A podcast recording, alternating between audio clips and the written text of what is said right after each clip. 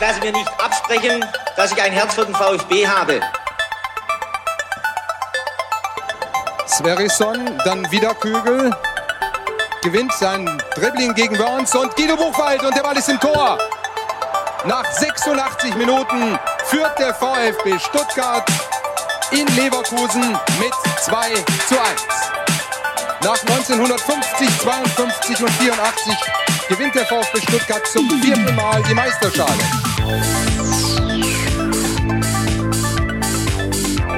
Jetzt müsste der Ball endlich noch einmal hereinkommen. Jetzt kommt er weit nach hinten auf Hitzelsberger!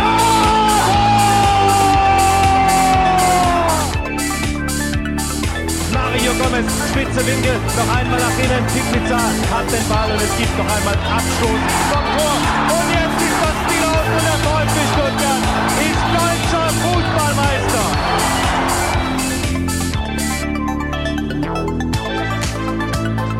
Herzlich willkommen bei STR. Mein Name ist Ricky, mit mir in der Leitung der Sebastian. Guten Abend, Sebastian. Schönen guten Abend, Ricky. Mensch, Sebastian, wie hast du das fußballfreie Wochenende erlebt? War es ähnlich spektakulär wie bei mir? Ähm, ah, ich, ich, Teaser schon was ich, an. Ich, genau, ich, ich hoffe. Also ähm, ich war am äh, Sonntag in Obertürkheim, habe also kein ganz freies Fußballwochenende gehabt und habe mir da mal die äh, Damen des VfB Obertürkheim angeschaut. Also ja, wie gesagt, mein ähm, Wochenende war nicht ganz fußballfrei, äh, aber das Spiel war ja nicht so spektakulär, kann ich sagen. Da werden wir natürlich nachher noch ausführlich drüber sprechen. Ich habe am Wochenende ein Bett gebaut, zusammen mit meiner Tochter. Das war tatsächlich spektakulär. Mir tut alles weh, weil ähm, ich die Materialien praktisch äh, im, im Erdgeschoss äh, vorrätig hatte und dann ständig ja über zwei Stockwerke ähm, Holzlatten und ähm, andere Utensilien in die Wohnung tragen musste und sie da zusammenzimmern wollte, muss man sagen. es gelang mal mehr, mal weniger gut. Äh, aber am Ende, muss ich sagen, steht jetzt ein Bett, auf das geschlafen werden kann und das meiner Tochter sehr gut gefällt, weil sie eben mitwerkeln durfte. Also das war ähm, mein fußballfreies Wochenende und es tat richtig gut, muss ich ganz ehrlich sagen. Ja, das wollte ich gerade fragen, kann deine Tochter in dem Bett jetzt auch schlafen? Und die Antwort hast du ja schon gegeben, ja. Dann war es auf jeden Fall ähm, ein Erfolg. Ja, kann man so sagen. Äh, ich werde es irgendwann auch mal ausprobieren, habe ich schon zu ihr gesagt. Also dann darf sie mit meiner Frau im Ehebett schlafen. Denn was ich noch dazu sagen muss, sie hat auch jetzt ähm, ja so eine Soundbar bekommen zu ihrem Flachbildfernseher. Und ich muss ganz ehrlich sagen, also ich war ja jetzt nicht unbedingt ein großer Fan von von ähm, so Cinema Sound und so beim Fernsehen, weil ich halt nur Fußball schaue und das ist mir eigentlich scheißegal, wie der Sound ist, wenn ich ganz ehrlich sein soll. Und jetzt habe ich das aber mal erlebt mit so einer Soundbar. Und muss ganz ehrlich sagen, nicht schlecht. Könnte sein, dass ich mir vielleicht dann auch noch so eine Soundbar äh, unter meinen Flachbildfernseher stelle. Mal gucken. Ja, was wo ich ein kommt. bisschen neid- neidisch bin, also äh, meine Tochter hat im, im Zimmer äh, so LED-Dinger sich unter den Schreibtisch geklebt, weißt du, so mit, mit, mit, mit Fernbedienung und RGB-Dingsbums. Das ist schon ziemlich cool.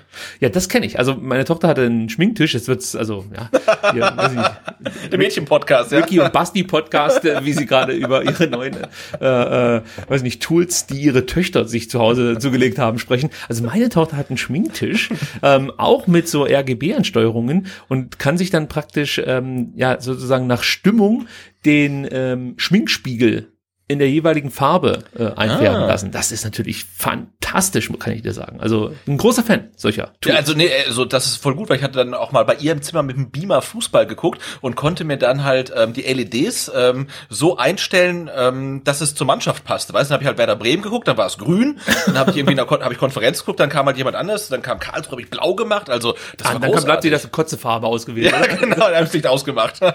Also ihr merkt schon, wenn der VfB am Wochenende kein Fußballspiel bestreiten muss, dann kommt Ja. sowas dabei raus. Also Ja. ihr könnt froh sein, dass wir jetzt wieder drei oder vier Wochen am Stück Fußball schauen dürfen.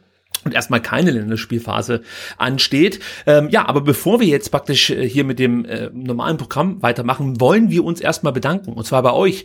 Denn in der vergangenen Woche ähm, habt ihr uns wieder unterstützt. Und zwar gar nicht so knapp. Äh, deswegen haben wir uns gedacht, ähm, werden wir uns zu Beginn unserer Ausgaben in Zukunft bei euch, den Unterstützern, bedanken und werden nicht den ganzen Namen vorlesen, sondern einfach nur vielen lieben Dank sagen, und zwar an Florian, Moritz, Arndt und Sonja für ihre Spenden. Es haben auch noch weitere Leute gespendet, aber wir haben gedacht, wir belassen das immer so bei drei, vier Namen und äh, machen das jetzt jede Woche und sagen mhm. so auf diese Art und Weise vielen, vielen Dank für eure Unterstützung.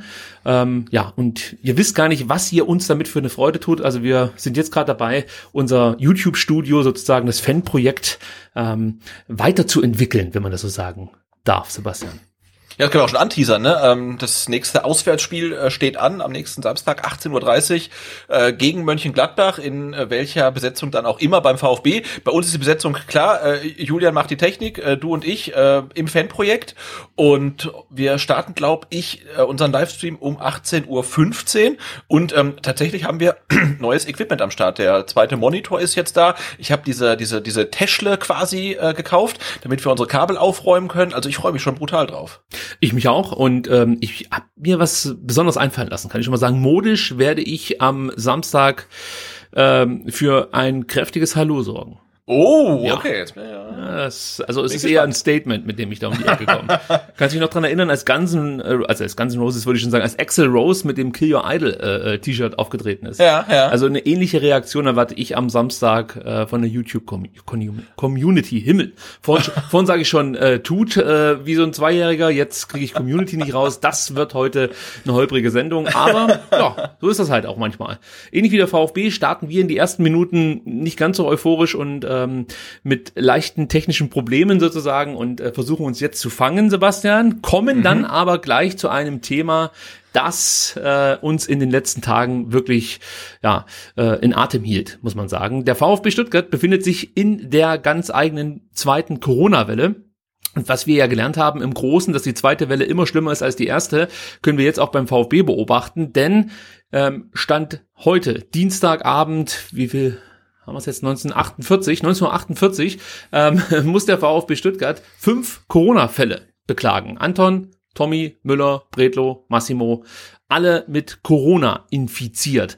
Und ich habe heute wirklich Glück, dass ich ein echten Experten zum Thema Quarantäne, Isolation und Corona im Allgemeinen mit in der Leitung habe. Sebastian, du hast dich für einen Vertikalpassartikel, der so gut war, dass sich die Stuttgarter Nachrichten äh, gleich die Inhalte geschnappt haben und einen eigenen Artikel hinter dem Paywall versteckt haben, ähm, hast du heute verfasst. Deswegen werde ich dir ein paar Fragen stellen und du kannst uns sozusagen ähm, ja auch diese wichtigsten Fragen beantworten, denke ich mal.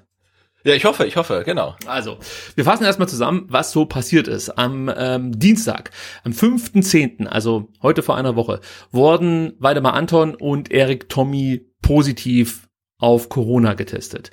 Es ist davon auszugehen, dass Anton und Tommy ungeimpft sind, denn ähm, soweit ich das richtig abgespeichert habe, müssen seit dieser Saison nur noch ungeimpfte Spieler PCR getestet werden. Alle anderen Spieler müssen, soweit ich weiß, nicht mehr getestet werden. Deswegen gehe ich mal davon aus, wir wissen es nicht ganz genau, dass Anton und Tommy beide ungeimpft sind und deshalb ähm, ja, wahrscheinlich sich relativ leicht mit diesem Coronavirus anstecken konnten, wo auch immer. Der VfB hat dann direkt reagiert, ähm, hat am Mittwoch eine geplante Nachmittagstraining, ein, Trainingseinheit abgesagt um sozusagen zu verhindern, dass das Virus sich noch äh, ja, innerhalb der Mannschaft ausbreiten kann. Aber da waren sie schon zu spät dran, denn nur einen Tag später hat sich Fabian Bredlo gemeldet und äh, wurde ebenfalls positiv aufs Coronavirus getestet. Das Gute war, dass Fabian Bredlo nicht äh, Mannschaftskreis war, denn er befand sich am Mittwoch bei einer MRT-Untersuchung. Jetzt habe ich leider vergessen, wo es genau war, aber er befand sich bei einer MRT-Untersuchung und hatte praktisch keinen Kontakt zur Mannschaft. Aber das war dann der dritte Infizierte und bei Fabian Fabian Bredlo wissen wir relativ sicher, dass er geimpft war, denn er stand gegen Barcelona im Tor und es hieß ja damals, es werden nur Spieler eingesetzt, die vollständig geimpft sind. Äh, Einschränkung oder genesen, aber da Bredlo ähm, ja bislang nicht als Corona-Fall geführt wurde hier beim VfB Stuttgart, müssen wir davon ausgehen, dass er ein Impfling ist, sozusagen. Mhm. Genau, und auch der Kicker hat's ja ähm, so kommuniziert, dass äh, Bredlo und äh, Massimo und Flo Müller, zu denen wir jetzt noch kommen, äh, dass die drei wohl geimpft seien. Genau, der nächste, der dann ähm, sich gemeldet hat mit einem positiven Test, war Roberto Massimo. Der wurde bei der äh, deutschen U21 positiv getestet. Äh, das Gute für die deutsche U21 war, dass man sich offensichtlich schon im Vorfeld dachte, Mensch, äh, beim VfB gibt's jetzt zwei, drei Corona-Fälle. Äh, den Roberto, den lassen wir mal so ein bisschen außen vor. Der stand nämlich am Donnerstag beim äh, Spiel der deutschen U21 gegen Israel nicht im Kader. Und ich meine, am Freitag wurde dann kommuniziert, dass Massimo ebenfalls positiv getestet wurde, sich auch in häusliche Isolation begeben musste und natürlich abreisen musste von der äh, vom Lehrgang der deutschen Nationalmannschaft. Also das war dann der nächste. Und ich muss sagen, das war so der erste, der mir richtig äh, Bauchschmerzen bereitet hat. Ja, das war der erste äh, quasi Stammspieler. Jetzt war er gegen Hoffenheim nicht in der Startelf, aber äh, jetzt hätte man, äh, sorry, äh, natürlich, äh, Anton ist auch ein Stammspieler. Also der hat mir schon Bauchschmerzen bereitet und hier, aber jetzt der zweite Keeper und auch Erik Tommy, der relativ wenig Spielzeit hat. Da sah ich jetzt das Spiel gegen Gladbach noch nicht in so ganz großer Gefahr, aber äh, ja, es wurde dann äh, irgendwie immer ähm, drastischer, die Ausfälle, die der VfB beklagen musste. Ja, ich, ich dachte mir, Massimo war gerade so in Fahrt. Ja, natürlich für ihn hat sein Tor persönlich. geschossen? Ja, ja, natürlich für ihn Und- und- persönlich Katastrophe. Ja. Man hat dann schon gemerkt, dass ihm ein äh, Stein von, vom Herzen gefallen ist. Und ich glaube, dass das hätte jetzt schon eine Möglichkeit sein können, dass er so ein bisschen Fahrt aufnimmt, ja, dass er sich in der Leistung nochmal stabilisiert und äh, ich hätte halt gern auf der rechten Seite noch eine andere Alternative als Kulibadi, weil ich der Meinung bin, dass Massimo gerade eine Rückwärtsbewegung etwas besser ist als Kulibadi. Und Anton, ja, Stammspieler, wichtiger Stammspieler, aber da sehe ich halt mit Karasor eine Option, die Anton vielleicht nicht eins zu eins ersetzen kann, aber ähm, ja, er kann ihn schon mal für ein oder vielleicht auch zwei Spiele äh, als zentraler Innenverteidiger ersetzen. Das war so meine Denkweise, aber es sollte ja noch schlimmer kommen, ja. Und zwar ähm, muss man dazu sagen, dass der VfB dann äh, auch noch mal was Drastisches gemacht hat, weil ich glaube, das war so nicht geplant. Und zwar wurde das Training von Freitag bis einschließlich Sonntag ausgesetzt. Also es kann schon sein, dass man sich da irgendwie freie Tage geben wollte übers Wochenende, aber dass man Freitag, Samstag und Sonntag nicht trainiert, ist eher ungewöhnlich. Also Ja, ja, ich auch so. ich glaube, dass man da ähm, einfach versucht hat, die Jungs erstmal nicht so direkt äh, zusammenzubringen und, und, und zu schauen, wie dann eben am Montag die Tests ausfallen. Äh, und dann äh, kam es eben zu diesem Montag. Äh, und zwar 11 Uhr mussten die Spieler antreten zum Schnell- und PCR-Test. Äh, also zuerst wurden ähm, nur Schnelltests durchgeführt und da, wo dieser Test eben positiv anschlug, die mussten dann noch zum PCR-Test und da gab es einen Spieler, Florian Müller, da fiel der Schnelltest am Montag positiv aus und am Nachmittag folgte dann das Ergebnis vom PCR-Test. Das fiel ebenfalls positiv aus und dann war die Kacke sozusagen am Dampfen, weil dann fällt ja auf einmal die Eins und die Zwei im Tor aus und das sind natürlich dann schon größere Probleme. Und ich muss auch dazu sagen, als ich dann die Müller-Meldung äh, gestern ähm, ja über Twitter ähm, gelesen habe, hatte ich auch so ein Stück weit die Sorge, dass jetzt am Dienstag nochmal weitere Namen ähm, nachkommen werden. Und da macht man sich natürlich schon so seine Gedanken, ob der VfB noch eine schlagkräftige Truppe für das Spiel am Samstag in Gladbach zusammenbekommt. Ja, man muss noch dazu sagen, bei allen anderen getesteten Spielern, Trainern und Betreuern fielen die Testergebnisse bislang negativ aus. Wir hoffen, dass das so bleibt und wir wünschen natürlich allen positiv getesteten gute Besserung und einen möglichst äh, leichten Verlauf, symptomfrei, wenn es geht. Ähm, das ist das Aller, Allerwichtigste. Aber Sebastian, äh, fünf Corona-Fälle, wir haben gerade eben schon angedeutet, zwei davon im Tor. Das sind schon Probleme, die man eigentlich ja, nicht unbe unbedingt haben möchte. Nee, und wenn du halt auch einen relativ großen Kader hast und du hast gesagt, man kann vielleicht einen Ausfall von Anton mit äh, Karasor oder auch Ito äh, kompensieren. Äh, Massimo stand, stand ist zwar gut drauf, stand aber auch nicht in der Startelf gegen Hoffenheim. Auch das kannst du vielleicht dann für ein, zwei Spiele äh, kompensieren. Aber wenn dir halt dein äh, deine dein Keeper Nummer eins und sein Stellvertreter beide ausfallen, äh, dann wird's dann schon langsam kritisch. Oder nicht langsam kritisch, sondern wird's halt sehr kritisch, denn äh, wenn keiner von den beiden ähm, am Samstag wieder einsatzfähig ist, dann steht halt äh, der, der Keeper aus der Regionalliga im Tor und äh, das in seinem ersten Bundesligaspiel dann. Also das ist dann schon ein Risiko, das du so vermutlich nicht eingehen würdest. Und genau da kommst du ja jetzt ins Spiel. Du Ja, hast dich ja. ausführlich äh, mit der aktuellen Sachlage äh, rund um häusliche Quarantäne beziehungsweise Is Isolation auseinandergesetzt. Ähm, wenn ich es richtig verstanden habe, ist es so, Anton und Tommy, die wohl in, ungeimpft sein sollen, müssen jetzt 14 Tage in häuslicher Isolation bleiben. Dann werden sie erneut PCR getestet und sollten diese Tests dann negativ ausfallen, dürften sie wieder zur Mannschaft stoßen. Dass es auch mal schief gehen kann, sage ich jetzt mal, hat man bei Sascha Kalajdzic gesehen, der sich nach 14 Tagen testen ließ und dann hat er immer noch Viruslast ähm, gehabt und musste dann noch mal ein paar Tage ähm, zu Hause bleiben. Ähm, ist das so von mir richtig verstanden worden? Nein, Logisch. ist es nicht. Ich dachte, es wäre genauso. Also für ungeimpfte Personen gilt 14 Tage Quarantäne, egal wie es ihnen geht, ähm, auch wenn sie symptomfrei sind. Aber das stimmt nicht, denn tatsächlich äh, macht die Corona-Verordnung eigentlich zwischen geimpften und ungeimpften Spielern oder Menschen äh, ähm, gar keine Unterschiede. Weil der Impfstoff also, nicht wirkt. Das ist es doch. So, so. Also, das war Ironie. so, wenn du ein positives Testergebnis hast, musst du sofort in häusliche Isolation, egal ob du geimpft bist oder nicht geimpft bist. Es gilt aber auch, wenn du symptomfrei bist, dann kannst du nach fünf Tagen ähm, einen weiteren PCR-Test machen und wenn der dann belegt, dass du ähm, keine Viruslast mehr hast oder dass das Infektionsgeschehen abnehmend ist, dann kannst du dich quasi damit freitesten und das können tatsächlich auch ungeimpfte Spieler und ungeimpfte Menschen, was ich jetzt zum Beispiel nicht wusste. Ist das jetzt eine neue Regelung? Weil äh, warum hat man das nicht zum Beispiel schon bei äh, Tongi Kulibadi gemacht? Ich, ich weiß ja nicht, wie seine, wie seine Tests ähm, ausgefallen sind. Und das ist ja auch jetzt äh, in Corona-Verordnungsmaßstäben gesehen auch eine Ewigkeit her. Es kommt ja, ja mehr oder weniger jede Woche ähm, eine neue. Ähm, und ich habe ja in dem Artikel auch mal versucht zu erklären, wie es sein kann, dass von fünf Corona-Fällen beim VfB ja offensichtlich drei geimpfte Spieler dabei sind. Und auch da könnte es sein, dass es damit zusammenhängt, dass äh, die sich ähm, aufgrund der Einfachheit halber mit äh, Johnson Johnson haben impfen lassen, weil da braucht es halt nur eine Dosis, dachte man, für einen guten Impfschutz. Jetzt stellt sich raus, naja, bei der Delta-Variante funktioniert das Ganze nicht wirklich gut. Und da gibt's tatsächlich ähm, vom 7.10. eine Info ähm, vom Robert-Koch-Institut, dass die STIKO empfiehlt, ähm, dass sich äh, Menschen, die sich mit Johnson Johnson haben impfen lassen, das äh, möglichst bald auffrischen lassen mit einem anderen Impfstoff, ähm, mit BioNTech ähm, zum Beispiel. Und da war bislang die Empfehlung sechs Monate nach der Impfung, also ab sechs Monate nach der Impfung mit Johnson Johnson bitte nochmal äh, eine Boosterimpfung. Jetzt heißt es vier Wochen danach. Ne? Also das heißt äh, so schnell wie möglich. Und das wäre zum Beispiel eine Erklärung, warum ähm, jetzt drei offensichtlich geimpfte Spieler ähm, positiv mit Corona-Tests äh, getestet wurden. Ja, also das mit der Johnson Johnson Problematik habe ich jetzt auch mitbekommen. Meine Schwiegereltern sind beide mit Johnson Johnson geimpft worden und wurden auch schon kontaktiert, sich dann mhm. doch nochmal äh, einen Booster abzuholen. Äh, das wäre natürlich jetzt interessant, wenn es ähm, tatsächlich mehrere Spieler innerhalb der Mannschaft geben sollte, die auch aus nachvollziehbaren Gründen sich dachten, hey, ich lasse mich nur einmal impfen, habe dann äh, vielleicht bessere Chancen, nicht allzu lange auszufallen, weil wir wissen ja nicht genau, wie fallen mögliche Impfreaktionen aus.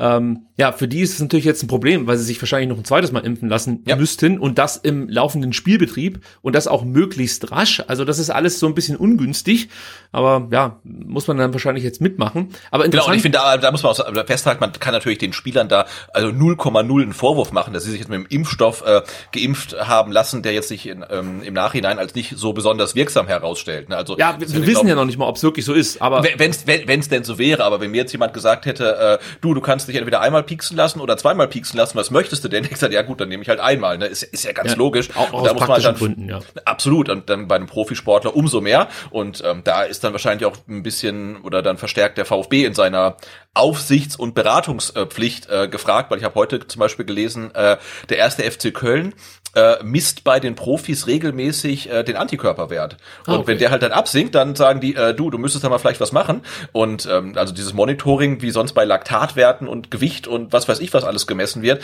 äh, hat zum Beispiel der erste FC Köln jetzt auch schon bei äh, den Corona-Antikörpern umgesetzt, was äh, relativ clever ist. Jetzt mal ganz davon ab, was ähm, unseren Spielern gespritzt wurde äh, oder eben auch nicht gespritzt wurde. Äh, du hast ja jetzt erzählt, man kann sich sozusagen freitesten lassen und es gibt theoretisch die Möglichkeit, dass ähm, ja Fabian Bredlow am Samstag im Tor stehen könnte. Also wir, wir wissen ja, er wurde am Mittwoch positiv getestet.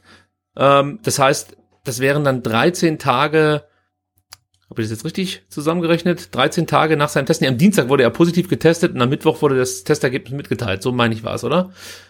Ich glaube. Also grundsätzlich ist es so, äh, das, das klingt jetzt schräg, aber alle fünf Spieler könnten theoretisch gegen Mönchengladbach auf dem Rasen stehen. Du kannst dich fünf Tage nach dem äh, positiven Test theoretisch freitesten. Also die allergrößte Bedingung ist, du musst symptomfrei sein. Also wenn du hustest oder Halsschmerzen hast oder dir die Nase juckt, dann bist du nicht symptomfrei, dann geht das gar nicht. Und ähm, die große, äh, das ist der große andere Haken an der Sache, das Gesundheitsamt muss das okay geben, weil jeder Fall wird da individuell behandelt und das Gesundheitsamt muss sagen, okay, ähm, das ist für uns, äh, passt das und du bist damit aus der häuslichen Isolation entlassen. Und ähm, das sind diese zwei Punkte, die es zu beachten gilt. Aber rein theoretisch kann jeder mit einem positiven Corona-Test nach fünf Tagen aus der Isolation entlassen werden. Und das wird sogar, auch wenn es dann sehr, sehr knapp ist, für Florian Müller gelten. Ähm, für, für die Feldspieler schließe ich das komplett aus. Also wenn du eine Woche äh, nicht trainiert hast. Ähm, ja, aber es gab ja kein Training, hast du gesagt. Oder wenig Training. Ja, aber sie würden ja jetzt theoretisch Nein, trainieren. also ich denke, ich, und ich denke auch, wir haben ja gesagt, man kann wahrscheinlich die Feldspieler ersetzen. Ähm, neuralgisch ist halt ähm, die Torwartposition. Und aber auch halt da finde ich es nicht besonders clever. Also selbst wenn jetzt sich herausstellen sollte, dass der Fabian Bredlow am Freitag beim PCR-Test kaum noch, äh, ähm, wie heißt dieser Wert, den man da misst, weißt du es gerade? Der CT-Wert. CT und weißt du, warum, ich habe ja so viel gelesen, ich habe mir so viel erzählt, äh, äh, weißt du, äh, warum ein hoher CT-Wert eine äh, niedrige Viruslast bedeutet? Natürlich nicht. Weil in Zyklen gemessen wird. Also dieser PCR-Test funktioniert in Zyklen. Und ähm, man schaut mit jedem Zyklus genauer hin. Und das heißt, du guckst im, im ersten Zyklus, guckst du drauf, siehst keine Viruslast. Im zweiten Zyklus guckst du genauer hin und immer so weiter. Und je genauer du hinguckst, desto mehr Zyklen brauchst du. Und ähm, deshalb ist ein hoher CT-Wert eigentlich gut. Das, also ich speichere das jetzt mal äh, äh, für, für als Basiswissen, so muss ich es mal sagen, ab, wenn man weiß ja, Ja. nicht, wann man es wieder äh, regelmäßig Genau, und, braucht. ähm, und der Schwellenwert ist 30, das kannst du vielleicht auch noch merken. Das habe ich mir gemerkt aus deinem Artikel. Okay. Aber dann. So, pass auf, jetzt zähle ich hier gerade nebenbei nach. 1, 2, 3, 4, 5, 6, 7, 8, 9, 10. Also sollte er am Freitag, Fabian Bretlo, sollte er am Freitag ähm, das Go kriegen vom Gesundheitsamt. Ja, äh, vorher kann ich mir fast nicht vorstellen. Ähm, dann würde das bedeuten, dass er elf Tage nicht trainiert hat. Und er direkt sozusagen im, im Tor dann seine erste Trainingseinheit in Gladbach absolvieren darf und äh, das unter echt äh, äh, unter Realbedingungen sozusagen. Na, aber theoretisch Aber- könnte ja Fabian Bredlow morgen auf dem Trainingsplatz stehen. Das schließe ich, ich schließe das eigentlich komplett aus. Das, also theoretisch mag das so möglich sein, aber äh, also du hast ja auch eine gewisse Verantwortung als Fußballverein, finde ich. Das kommt auch so ein Stück weit mit dazu. Also ich finde es schwierig, wenn du von der Woche bekannt gibst, ich habe den und den Fall, äh, der ist positiv und ähm, sechs Tage später stehen die dann wieder auf dem Platz, als wäre nix. Ich weiß, ich weiß nicht, Naja, irgendwie na, finde ich aber wir müssen, ja- aber, na, wir müssen ja, aber wir müssen ja davon ausgehen, dass nichts ist. Also er ist ja geimpft, weißt du? Und wir wir müssen ja davon ausgehen, dass er zwar einen positiven Corona-Test hat, aber für ihn ändert sich nichts dran, weil er halt komplett symptomlos ist. Ja, also ich, ich, ich tue mich da irgendwie schwer damit, muss ich ganz ehrlich sagen. Ich mache mir da auch irgendwie dann ein Stück weit Sorgen, ob das ähm, falsch interpretiert werden könnte von dem einen oder anderen. Also, weißt du, wie ich meine, dass man das dann so auffasst, ähm, ja, guck mal bei den bei den äh, Profivereinen, da wird dann wieder äh, eine Ausnahme gemacht und äh, Aber es ist ja nicht so. Äh, Es ist ja nicht so. aber so empfinden es ja viele. Also wir So merken könnte ja es selber, rüberkommen, natürlich. wir merken gerade selber, dass wir eigentlich nichts wussten über Isolationsrichtlinien, äh, Richtlinien, nenne ich sie jetzt mal.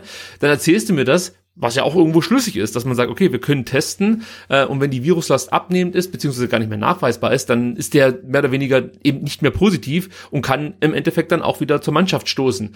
Ähm, ja, also ich tue mich irgendwie schwer damit. Also ich kann es nur so sagen, ich persönlich würde es, glaube ich, am besten finden, wenn wir uns damit abfinden, dass wir jetzt in Gladbach einfach mit Flo Schock im Tor beginnen. Damit könnte ich, Ich, ganz ich gut glaube, du willst einfach Florian Schock auf dem Platz sehen. Darum geht's dir eigentlich.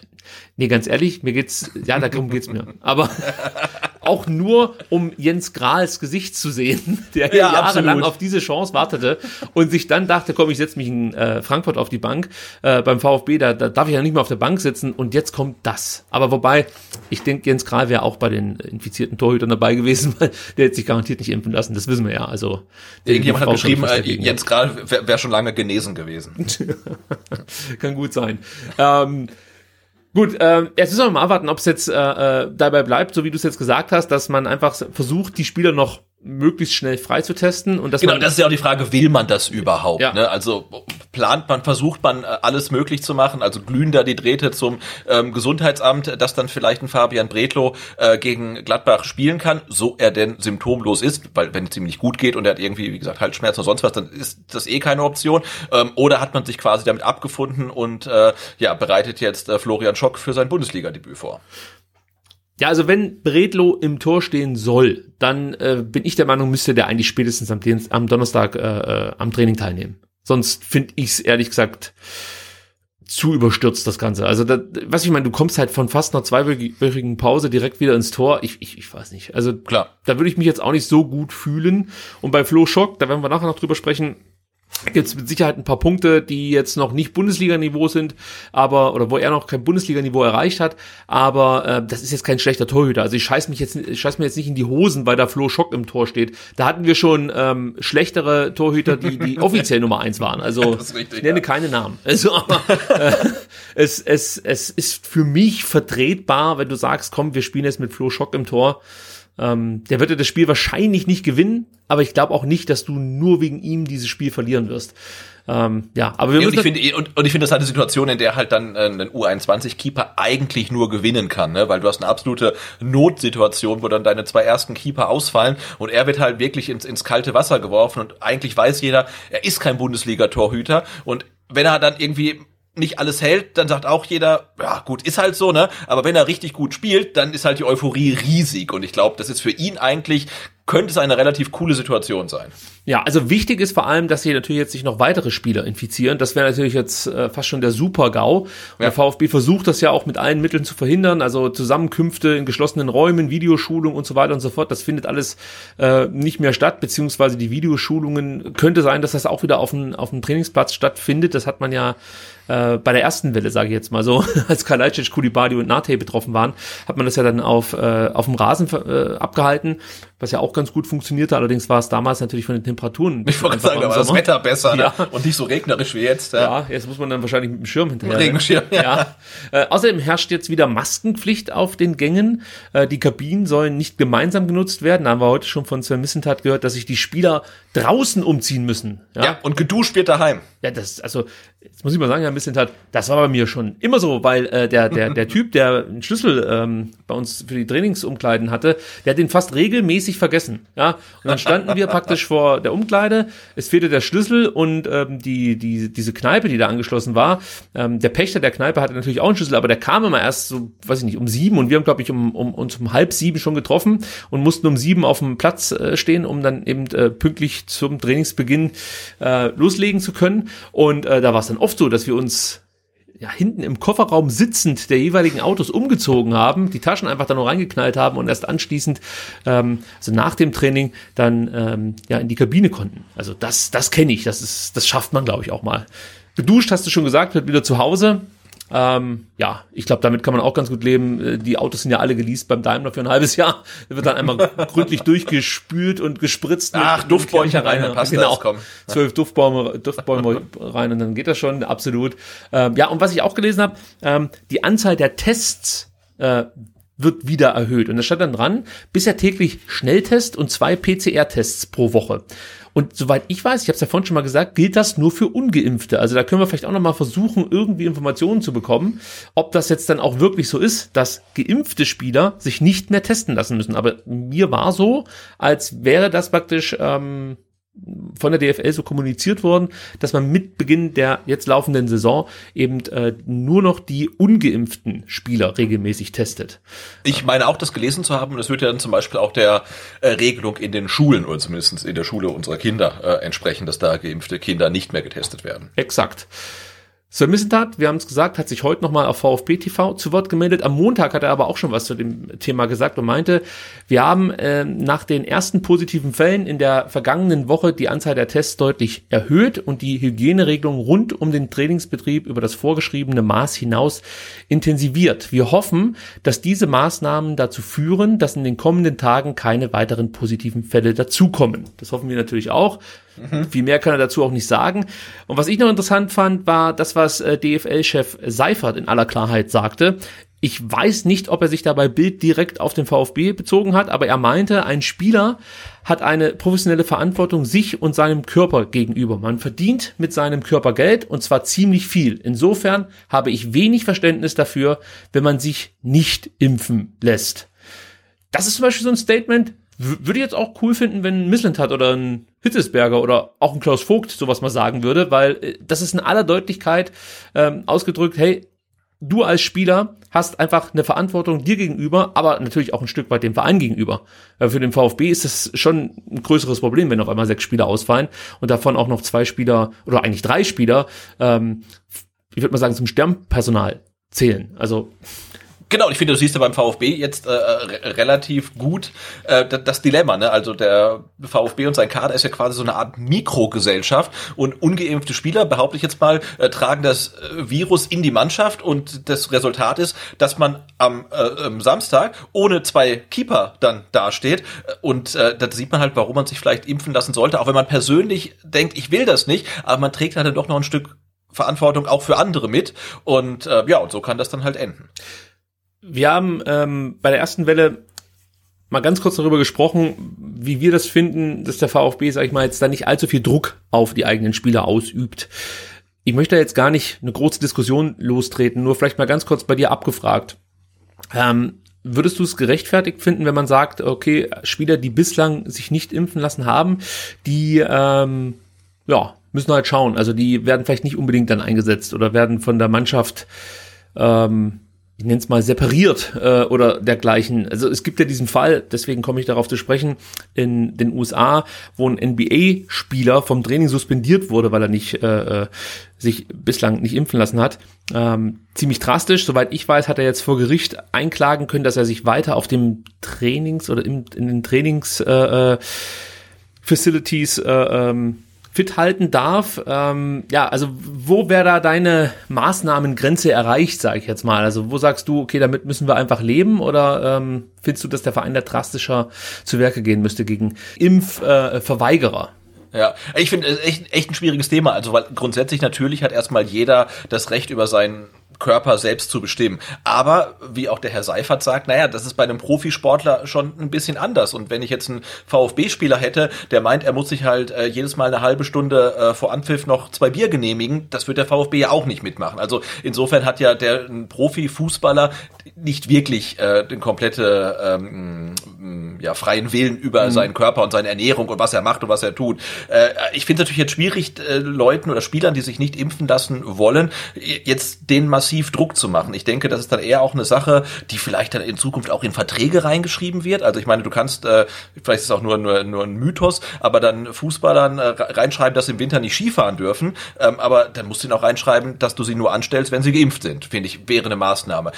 Ich finde aber auch, dass irgendwie Spieler, die jetzt da sind, die müssen so eine Art Bestandsschutz genießen. Ähm, aber natürlich musst du, finde ich, als VfB ein bisschen mehr machen, als zu sagen, äh, ja, das, das entscheidet jeder für sich und wir drängen da nicht und so weiter. Wir setzen auf Vernunft. Ähm, man merkt ja, wohin das jetzt führt. Ne? Also man kann es eigentlich ja nur hoffen, dass sich alle, die noch nicht geimpft sind, jetzt möglichst schnell dann anstecken und symptomlos dann äh, genesen, dass die dann quasi auch ja, äh, dann als 2G gelten. Aber ja, das ist ein ganz schwieriges Thema. Da kann man wirklich trefflich drüber diskutieren. Ich finde es aber tatsächlich falsch, jetzt irgendwie massiv Druck auf die Spieler auszuüben, wie in dem Beispiel, das du angesprochen hast, und dann zu sagen, du, dann bist du halt suspendiert.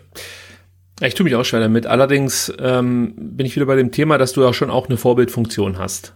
Und ähm, ich sehe schon so, dass du als, als Profifußballer ähm, da nochmal einen großen Beitrag für die Gesellschaft leisten könntest, indem du dich halt klar für die Impfung aussprichst. Und du vielleicht aus, als Verein dich dann hinstellen kannst und sagen kannst, unser Staff, unsere Spieler, wir sind 100% geimpft. Das ist einfach mal ein Statement. Und das ja. hilft vielleicht auch manchen, die sich jetzt nicht ganz im Klaren darüber sind, ob sie sich impfen lassen oder ob ähm, der Typ mit äh, dem Strohhut äh, aus der Karibik sendend, äh, der dir erzählt, dass die Impfung äh, hm. dazu führt, dass du am 15. September verstirbst, ob der dich doch recht hat. Also, auf was ich hinaus will, ist halt, ähm, dass man da, glaube ich, schon auch der Gesellschaft einen großen Gefallen damit tun kann, wenn man sich einfach in dem Moment dann auch mal klar wird, äh, welche Reichweite man hat und äh, welche Strahlkraft man dann auch als einzelne Person durchaus hat. Äh, und ich möchte natürlich jetzt nicht sagen, dass ich ein Spieler, der Angst davor hat, sich impfen zu lassen, ja, oder der es vielleicht auch gar nicht kann. Es kann ja auch sein, dass wir Spieler in der Mannschaft haben, die schon mal Impfreaktionen hatten oder dergleichen.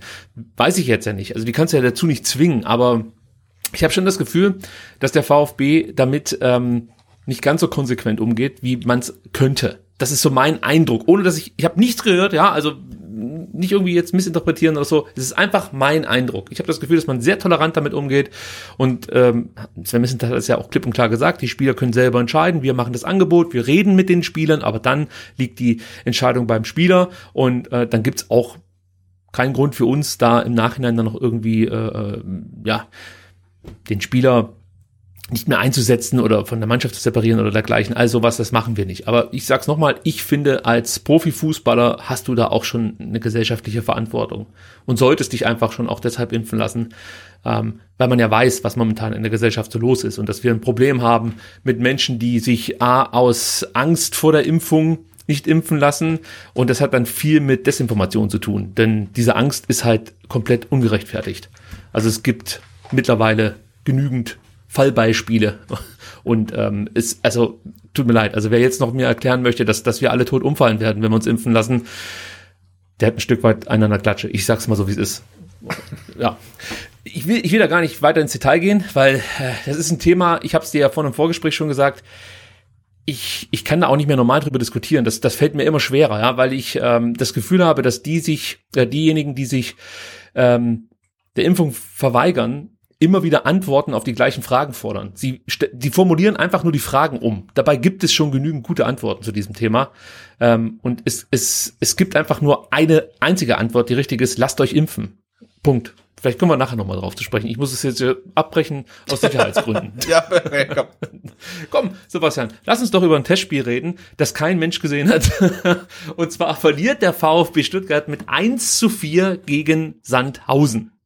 Ja, und ob es wirklich ein 1 zu 4 war, man, weiß, weiß, es nicht, denn es gab ja keine Bilder davon, ne? Also. Man weiß es nicht. Ich habe sogar, äh, ich glaube beim Kicker-Ticker gelesen, dass das Spiel 90 Minuten ging. Dabei ähm, ging es eigentlich nur 70 Minuten, zweimal 35. Also man weiß wirklich nicht, was passiert ist.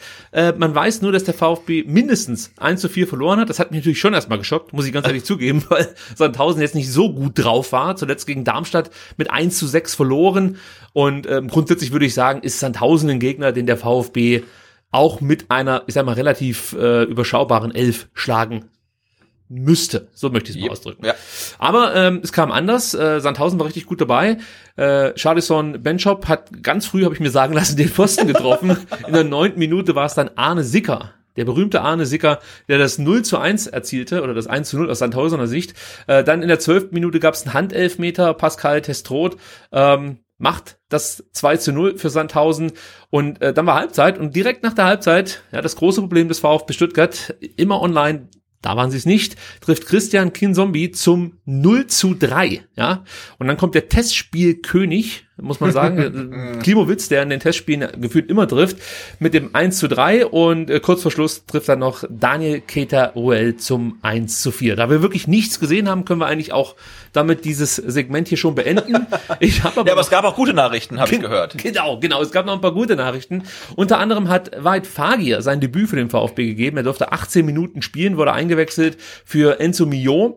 Äh, Philipp Förster stand die gesamten 70 Minuten auf dem Platz. Das waren auch gute Nachrichten. Der hat da gibt's, da gibt's, da gibt's spezielle Hörer, die das sehr, sehr freuen wird.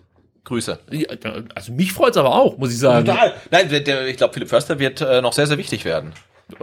Man hat ja gesehen, dass er gefehlt hat in den letzten Spielen. Ja. Also von daher bin ich ganz froh, dass er offensichtlich wieder bei äh, ja, voller Kraft ist. Äh, Enzo Mio haben wir schon angesprochen, wurde für 52 Minuten eingesetzt und von der U21 kam auch noch Florian Schock, Luca Bazzoli, Manuel Polster, Alu Kohl, Julian Kudala und Musa Sisse zum Einsatz. Also ihr merkt schon, klar, das war jetzt eher eine Rumpftruppe, aber ja, ähm, ich, ich sag mal trotzdem, muss man nicht unbedingt 1 zu 4 gegen Sandhausen verlieren, ohne das Spiel gesehen zu haben. Viel mehr kann ich eigentlich zu diesem Spiel gar nicht sagen. Ich gucke gerade nochmal die Aufstellung durch. Da gibt es eigentlich auch nichts, was groß erwähnenswert wäre. Ja, würde ich sagen, Thema abgeschlossen und wir schauen uns mal an, wie die VfB-Spieler für ihre jeweiligen Länder so performt haben. Denn, ich weiß nicht, ob du es mitbekommen hast, Sebastian, es stand eine Länderspielphase an.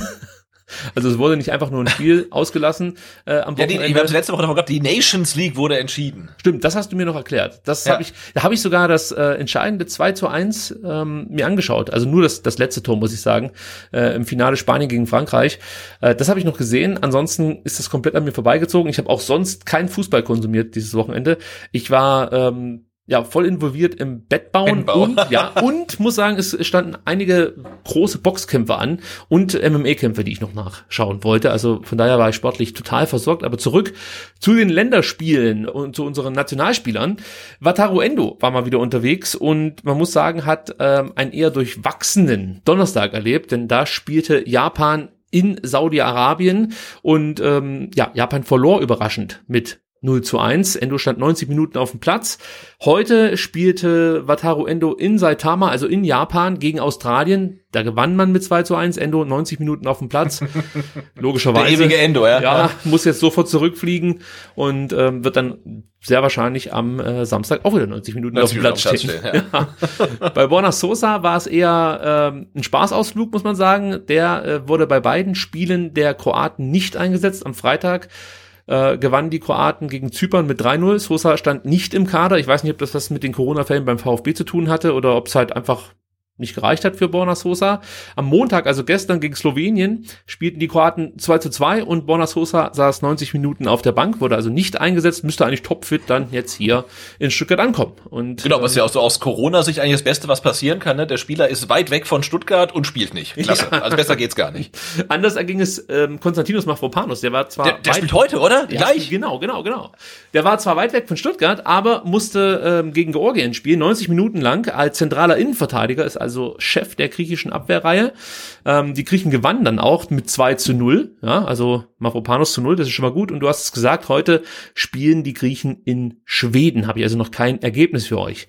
Und dann kommen wir zum Highlight. Omar Mamouche gab sein Debüt für Ägypten am Freitag gegen Libyen und äh, schoss auch gleich mal ein Tor für in seinem ersten Spiel und was für eins, muss man sagen. Oh ja. Ja, da zog er wirklich, äh, weiß nicht, aus 20 Metern ab. Das war eine richtige Fackel. Das Ding landete im Tor und also man, man konnte sich nur mitfreuen, muss man sagen. Und Ich Sebastian, glaube, das- Mo Salah war auch ein bisschen neidisch auf das Tor.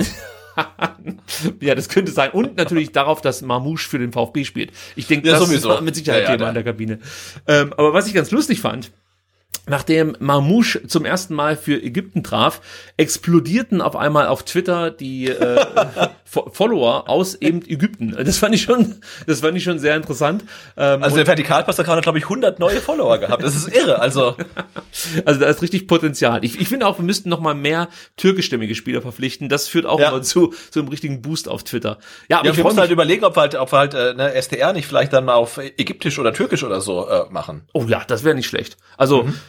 äh, ich stelle mir das auch vor, also ich bin ja dafür bekannt, manchmal sehr emotional zu reagieren und jetzt stell dir diese Emotionalität mal in Arabisch vor.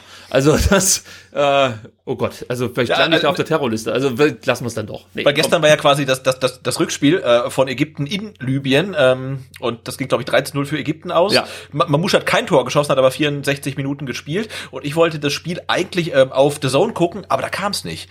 Und ähm, dann habe ich äh, rumgefragt, wie kann ich es mir angucken? Ja klar, VPN wollte ich aber nicht, dann habe ich äh, den Link geschickt bekommen zu einem ägyptischen Stream, den man halt ohne VPN äh, gucken konnte und der lief dann hier auf meinem Rechner so nebenbei und irgendwann fragt mich meine Frau dann, was ist denn das für ein Krach da aus dem Schlafzimmer? Und äh, also die ganze Zeit diesen Moderator oder Kommentator gehört, der wirklich beim Stand von 0 zu 0 abging, ähm, als ob da gerade die Weltmeisterschaft entschieden wird. Also es war großartig. Äh, das ist ja äh, für, für, für dem, den einen oder anderen Journalisten, der sich ähm, oder auch Scout, der sich Y-Scout geholt hat, äh, immer ganz lustig, denn da werden ja die, die Spiele in voller Länge gezeigt und ähm, allerdings nicht live, sondern äh, direkt nach Abpfiff, ähnlich wie es bei VfB TV sein sollte. Nur, dass die halt irgend, irgend so einen Stream da reinballern. Also das ist denen völlig wurscht, wer da gerade kommentiert. Manchmal hast du Glück und es ist halt englischer Kommentar. Du kannst aber auch Pech haben und es ist halt, weiß ich nicht, koreanisch oder eben äh, arabisch und du verstehst halt kein Wort. Aber es ist halt interessant, dann diese Bundesligaspiele ähm, mit arabischem Kommentar, äh, Kommentar zu sehen. Ähm, weil du das Gefühl hast, dass die, die emotional viel mehr involviert sind als, als unsere Kommentatoren das so sind. Also äh, das ist schon spannend, muss man sagen. Ähm, vielleicht ist das dann noch was, äh, irgendwie eine Marktlücke oder so, dass das, das Sky als dritte Tonspur Arabisch oder dergleichen anbietet. Wer weiß das schon. Aber wir haben doch, wir haben doch, wir haben doch, wir haben, wir haben doch, wir haben doch Buschi. Ach du Scheiße. Ich habe dann kurz wirklich überlegen müssen, wen du meinst, aber dann lass uns zu Ömer Beyas kommen. Ja, bitte. Der für die U21 der Türkei äh, zum Einsatz kam. Und zwar heute. Gegen Kasachstan gewannen die Türken mit 1 zu 0 und Ömer Beyas wurde in der 82. Minute eingewechselt, durfte also acht Minuten spielen. Nikolas Natay spielt heute ähm, mit der U21 ähm, Dänemarks gegen Belgien. Das Spiel findet, glaube ich, jetzt gerade statt, 8 Uhr. Und ähm, am Donnerstag ging es für Natay in Schottland als Kapitän aufs Feld für die Dänen. 90 Minuten hat er durchgespielt und Dänemark gewann mit 1 zu 0. Deswegen gehe ich mal davon aus, dass Natey auch heute in der Startelf stehen wird und auch als Kapitän wieder ja, relativ lang auf dem Feld stehen muss. Äh, Clinton Mola ähm, wurde ja zu U21 der Engländer hochgezogen. Die spielten am Donnerstag äh, 2 zu 2 in, Slowo ist, Moment, in Slowenien und äh, Mola wurde nicht eingesetzt. Und jetzt äh, kann ich schon mal sagen, gestern spielte die U21 Englands in Andorra. Und das Spiel ging 3 zu 3 aus. Das Was? hat mich schon sehr überrascht. Ja, ja. Und es, Sensationell. und es, Okay. es ging wirklich hin und her. Also ich habe mir dann das mal so angeschaut, ähm, wie die Tore verteilt waren. Es ging wirklich hin und her. Also es war ein Duell auf Augenhöhe, muss man sagen. Und in der letzten Minute ähm, kam dann Andorra noch zu diesem 3 zu 3 und die Freude war vermutlich riesig. Ähm, ja, aber für Clinton Mola gab es wenig zu freuen, denn auch beim zweiten Spiel wurde er nicht eingesetzt. Bisschen schade, aber gut. Ja. Für uns ganz, ganz okay, glaube ich. Ich wollte sagen, wie bei Bonner Sosa, weit weg und äh, keine Sekunde gespielt. Das ist eigentlich ganz gut in dieser Zeit. Ja, das nehmen wir so. Und dann würde ich sagen, schauen wir uns schon mal an, ähm, was uns am Samstag erwartet. Aber bevor wir das tun, gibt es wie üblich noch einen kleinen Einspieler. Dies ist kein offizieller Podcast des VfB Stuttgart. So sieht's aus. Und Sebastian, du hast es ja vorhin schon gesagt. Am Samstag steht wieder das Fanradio an. 18.15 Uhr live auf YouTube. Wir zählen wieder auf euch. Und da wir äh, letzte Woche mal gefragt wurden und nicht nur einmal, ähm, wie man sich das eigentlich vorstellen muss mit diesem Fanradio, weil es gibt praktisch Leute, die haben vom Fanradio gehört, wissen aber nicht genau, wie sie damit umgehen sollen, muss man sagen. Hier nochmal die Erklärung. Ihr müsst natürlich euch nicht für das Spiel oder das Fanradio entscheiden. Ihr lasst das Fanradio einfach laufen. Im Idealfall hängen wir so 30 Sekunden hinter dem Live-Bild auf Sky ähm, hinterher und ihr könnt dann praktisch unsere Reaktionen auf etwaig strittige Situationen oder keine Ahnung, auf Tore natürlich im besten Fall ähm, dann mitverfolgen. Ähm, ja, und manchmal passiert dann auch noch abseits des Spielfelds bei uns sozusagen im Fanprojekt das ein oder andere, ähm, äh, dass man sich dann vielleicht nochmal reinziehen kann, wenn, keine Ahnung, Lars Stindl wieder eine halbe Minute braucht, um irgendwie einen Freischuss auszuführen oder so. Also all das wird euch geboten am kommenden Samstag 18.15 Uhr live auf dem STR YouTube-Kanal.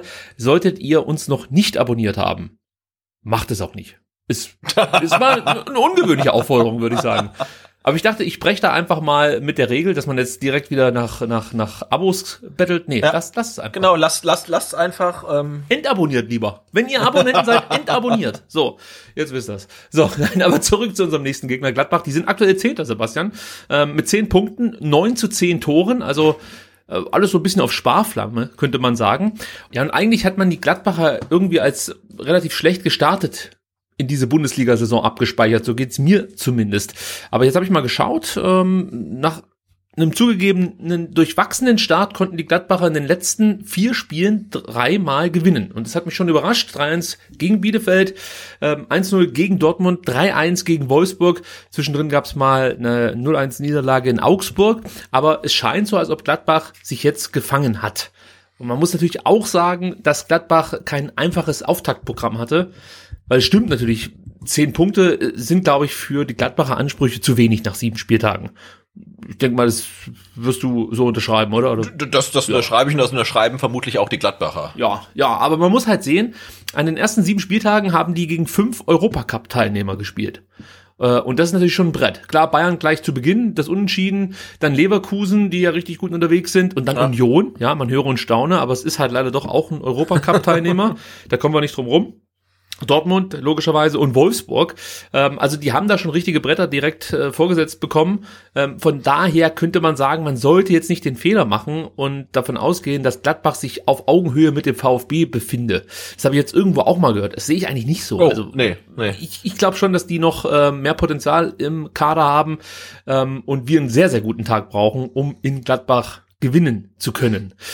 Aber wir können es, Sebastian, denn der VfB war die letzte Mannschaft, die Gladbach zu Hause, also in Mönchengladbach, schlagen konnte. Du weißt es natürlich, am 15.05.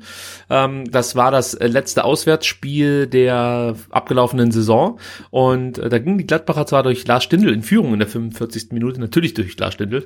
Ähm, aber der VfB schlug zurück mit einem Tor von Endo in der 72. Minute und mit diesem Sensationstor von Kalajdzic. Also Stenzel schießt, Kalajdzic hält die Hacke rein und erzielt sein bislang letztes Pflichtspieltor für den VfB Stuttgart. Das waren noch gute Zeiten, muss man sagen.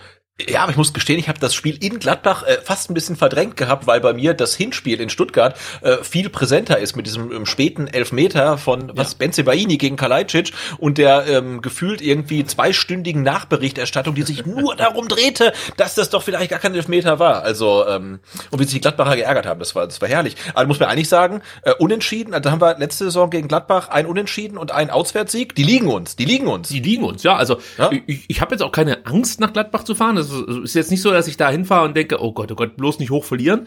Ähm, ich sehe schon die Möglichkeit, da auch einen Punkt mitzunehmen. Aber ich bin jetzt nicht so ähm, verwegen und sage, da musst du eigentlich einen Dreier ziehen. Ich wünsche es mir so sehr. Wir haben es ja jetzt ein paar Mal diskutiert. Dem VfB fehlen eigentlich drei Punkte. Ähm, und so eine Überraschung wäre natürlich absolut genial.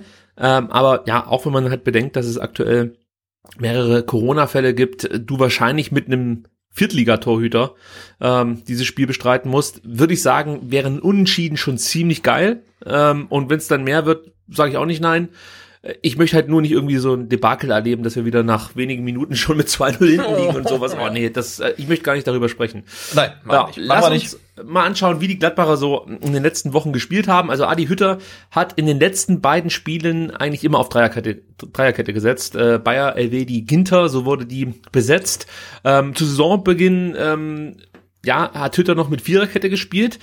Stefan Leiner spielte da auf rechts, der hat sich dann aber einen Knöchelbruch zugezogen und dann müsste, musste Hütter so ein bisschen ja, sich was Neues einfallen lassen, beziehungsweise Adi Hütter ist ja eigentlich dafür bekannt, dass er auf Dreierkette äh, setzt. Also bei Frankfurt war das eigentlich so sein Ding. Ähm, und in Gladbach hat man dann, glaube ich, erstmal diese Viererkette probiert, weil die eigentlich ja immer ganz gut funktionierte. Ähm, er hat zwar immer mal wieder so variiert, auch während dem Spiel, ähm, aber ja, also ich, ich glaube, er wollte sich da als erstmal, oder vielleicht wollte er die Mannschaft nicht überfordern direkt mit ähm, Systemänderungen und hat erstmal mit Viererkette weitergespielt. Jetzt hat er auf Dreierkette umgestellt und das klappt eigentlich auch ganz gut. Ähm, Luca Netz und Joe Skelly sind ähm, die Wingbacks bei Adi Hütter und das ist schon fast spektakulär. Luca Netz kam von der Hertha, sehr, sehr junger Spieler. Joe Skelly, 18 Jahre, kam aus New York, sehr, sehr junge Spieler und beide sind natürlich wahnsinnig schnell, ähm, sind halt klassische Flügelverteidiger mit einem starken Offensivdrang. Also da werden unsere Wingbacks wieder eine Menge zu tun haben. Und ähm, ich lege mich jetzt nicht fest oder so, aber ich würde mich jetzt auch nicht wundern, wenn Matarazzo sich überlegt, komm, wir spielen dann doch wieder mit Viererkette, um eben die Flügel äh, zuzubekommen. Wobei ähm, das gegen, gegen Gladbach, glaube ich, fast mh, ja Fehler wäre, weil sie natürlich auch übers Zentrum ähm, nochmal richtig gute Qualität haben. Also da kommen wir gleich noch drauf zu sprechen. Jetzt äh, möchte ich dir erstmal die zwei Sechser vorstellen, mit denen Adi Hütter spielen lässt. Das sind aktuell Dennis Zakaria und Manu Kone. Und das ist schon besonders, denn du wirst dich vielleicht jetzt an einen Namen erinnern. Ähm, Florian Neuhaus, den kennst du mit Sicherheit.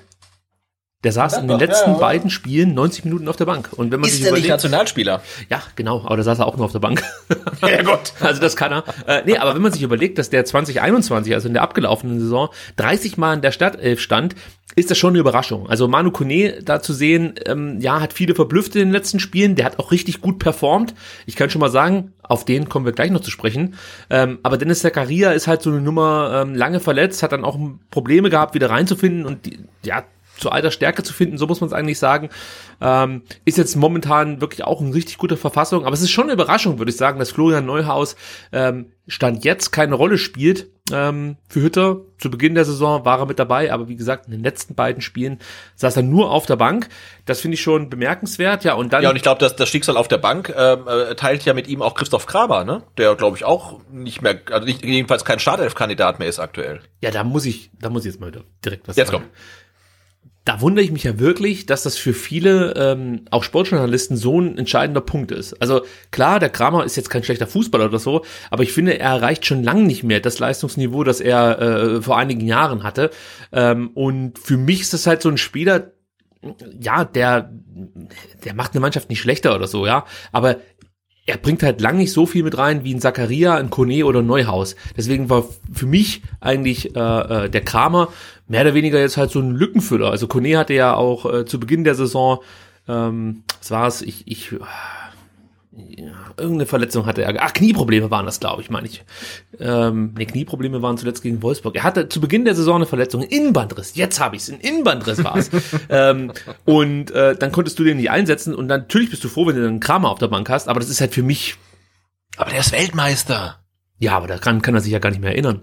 Das hat ist richtig, ja. Und, und, und wir nur noch dunkel, ja. Ja, wir wollen uns daran nicht erinnern. Nein.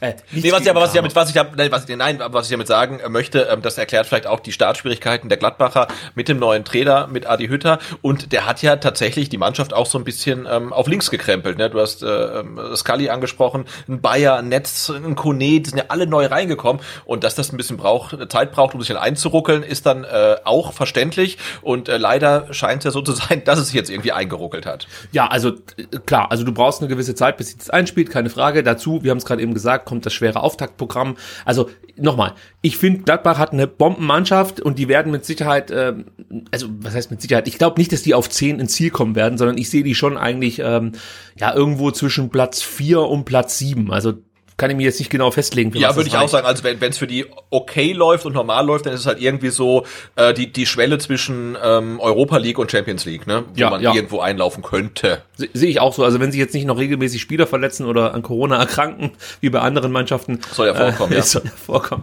dann äh, sollte das eigentlich ganz gut laufen für Gladbach. Und ich bin jetzt auch mal gespannt, wie Hütter das jetzt äh, auf die Reihe bekommt, weil ich muss sagen, ich fand eigentlich seine Amtszeit in Frankfurt bis auf das Ende richtig gut.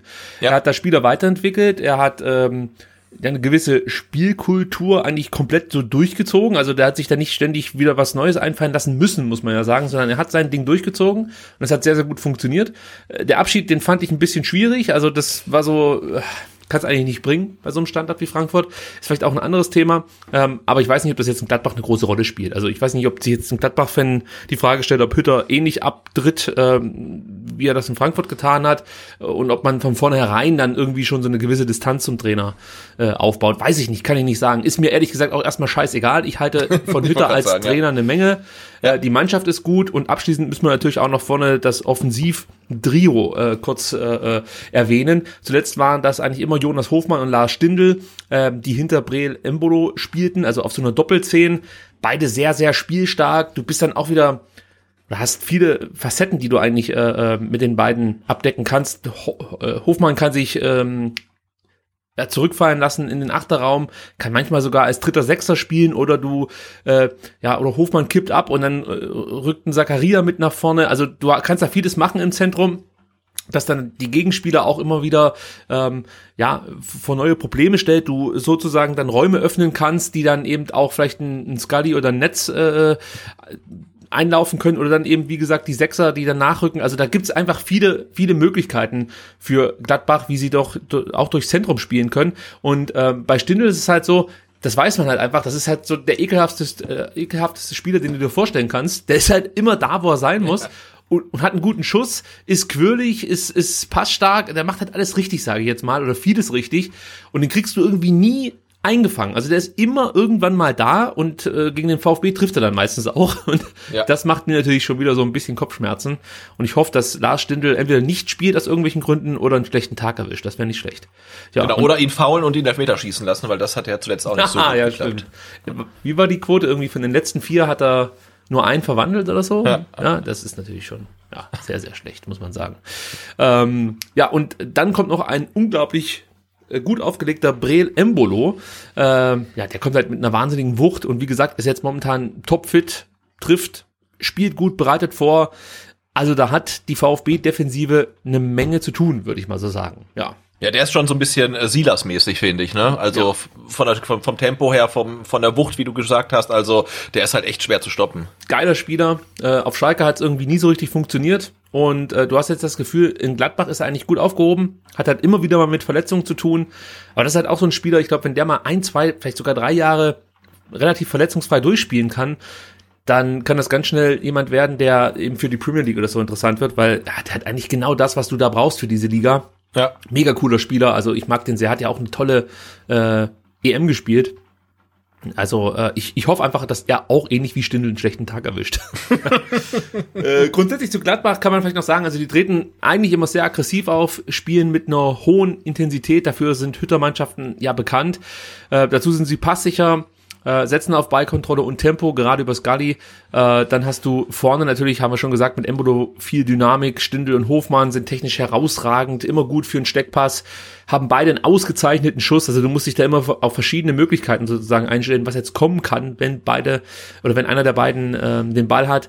Äh, es gibt gute Standards von von den Gladbachern und äh, das einzige, was man oder es gibt zwei Punkte, die man so ein bisschen als schwach Punkte ausmachen könnte. Zum einen die Chancenverwertung.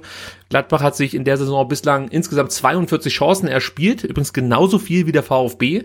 Nur erzielte Gladbach daraus nur neun Tore. Der VfB kommt immerhin auf zwölf. Also Chancenverwertung könnte noch ein bisschen besser sein bei den Gladbachern.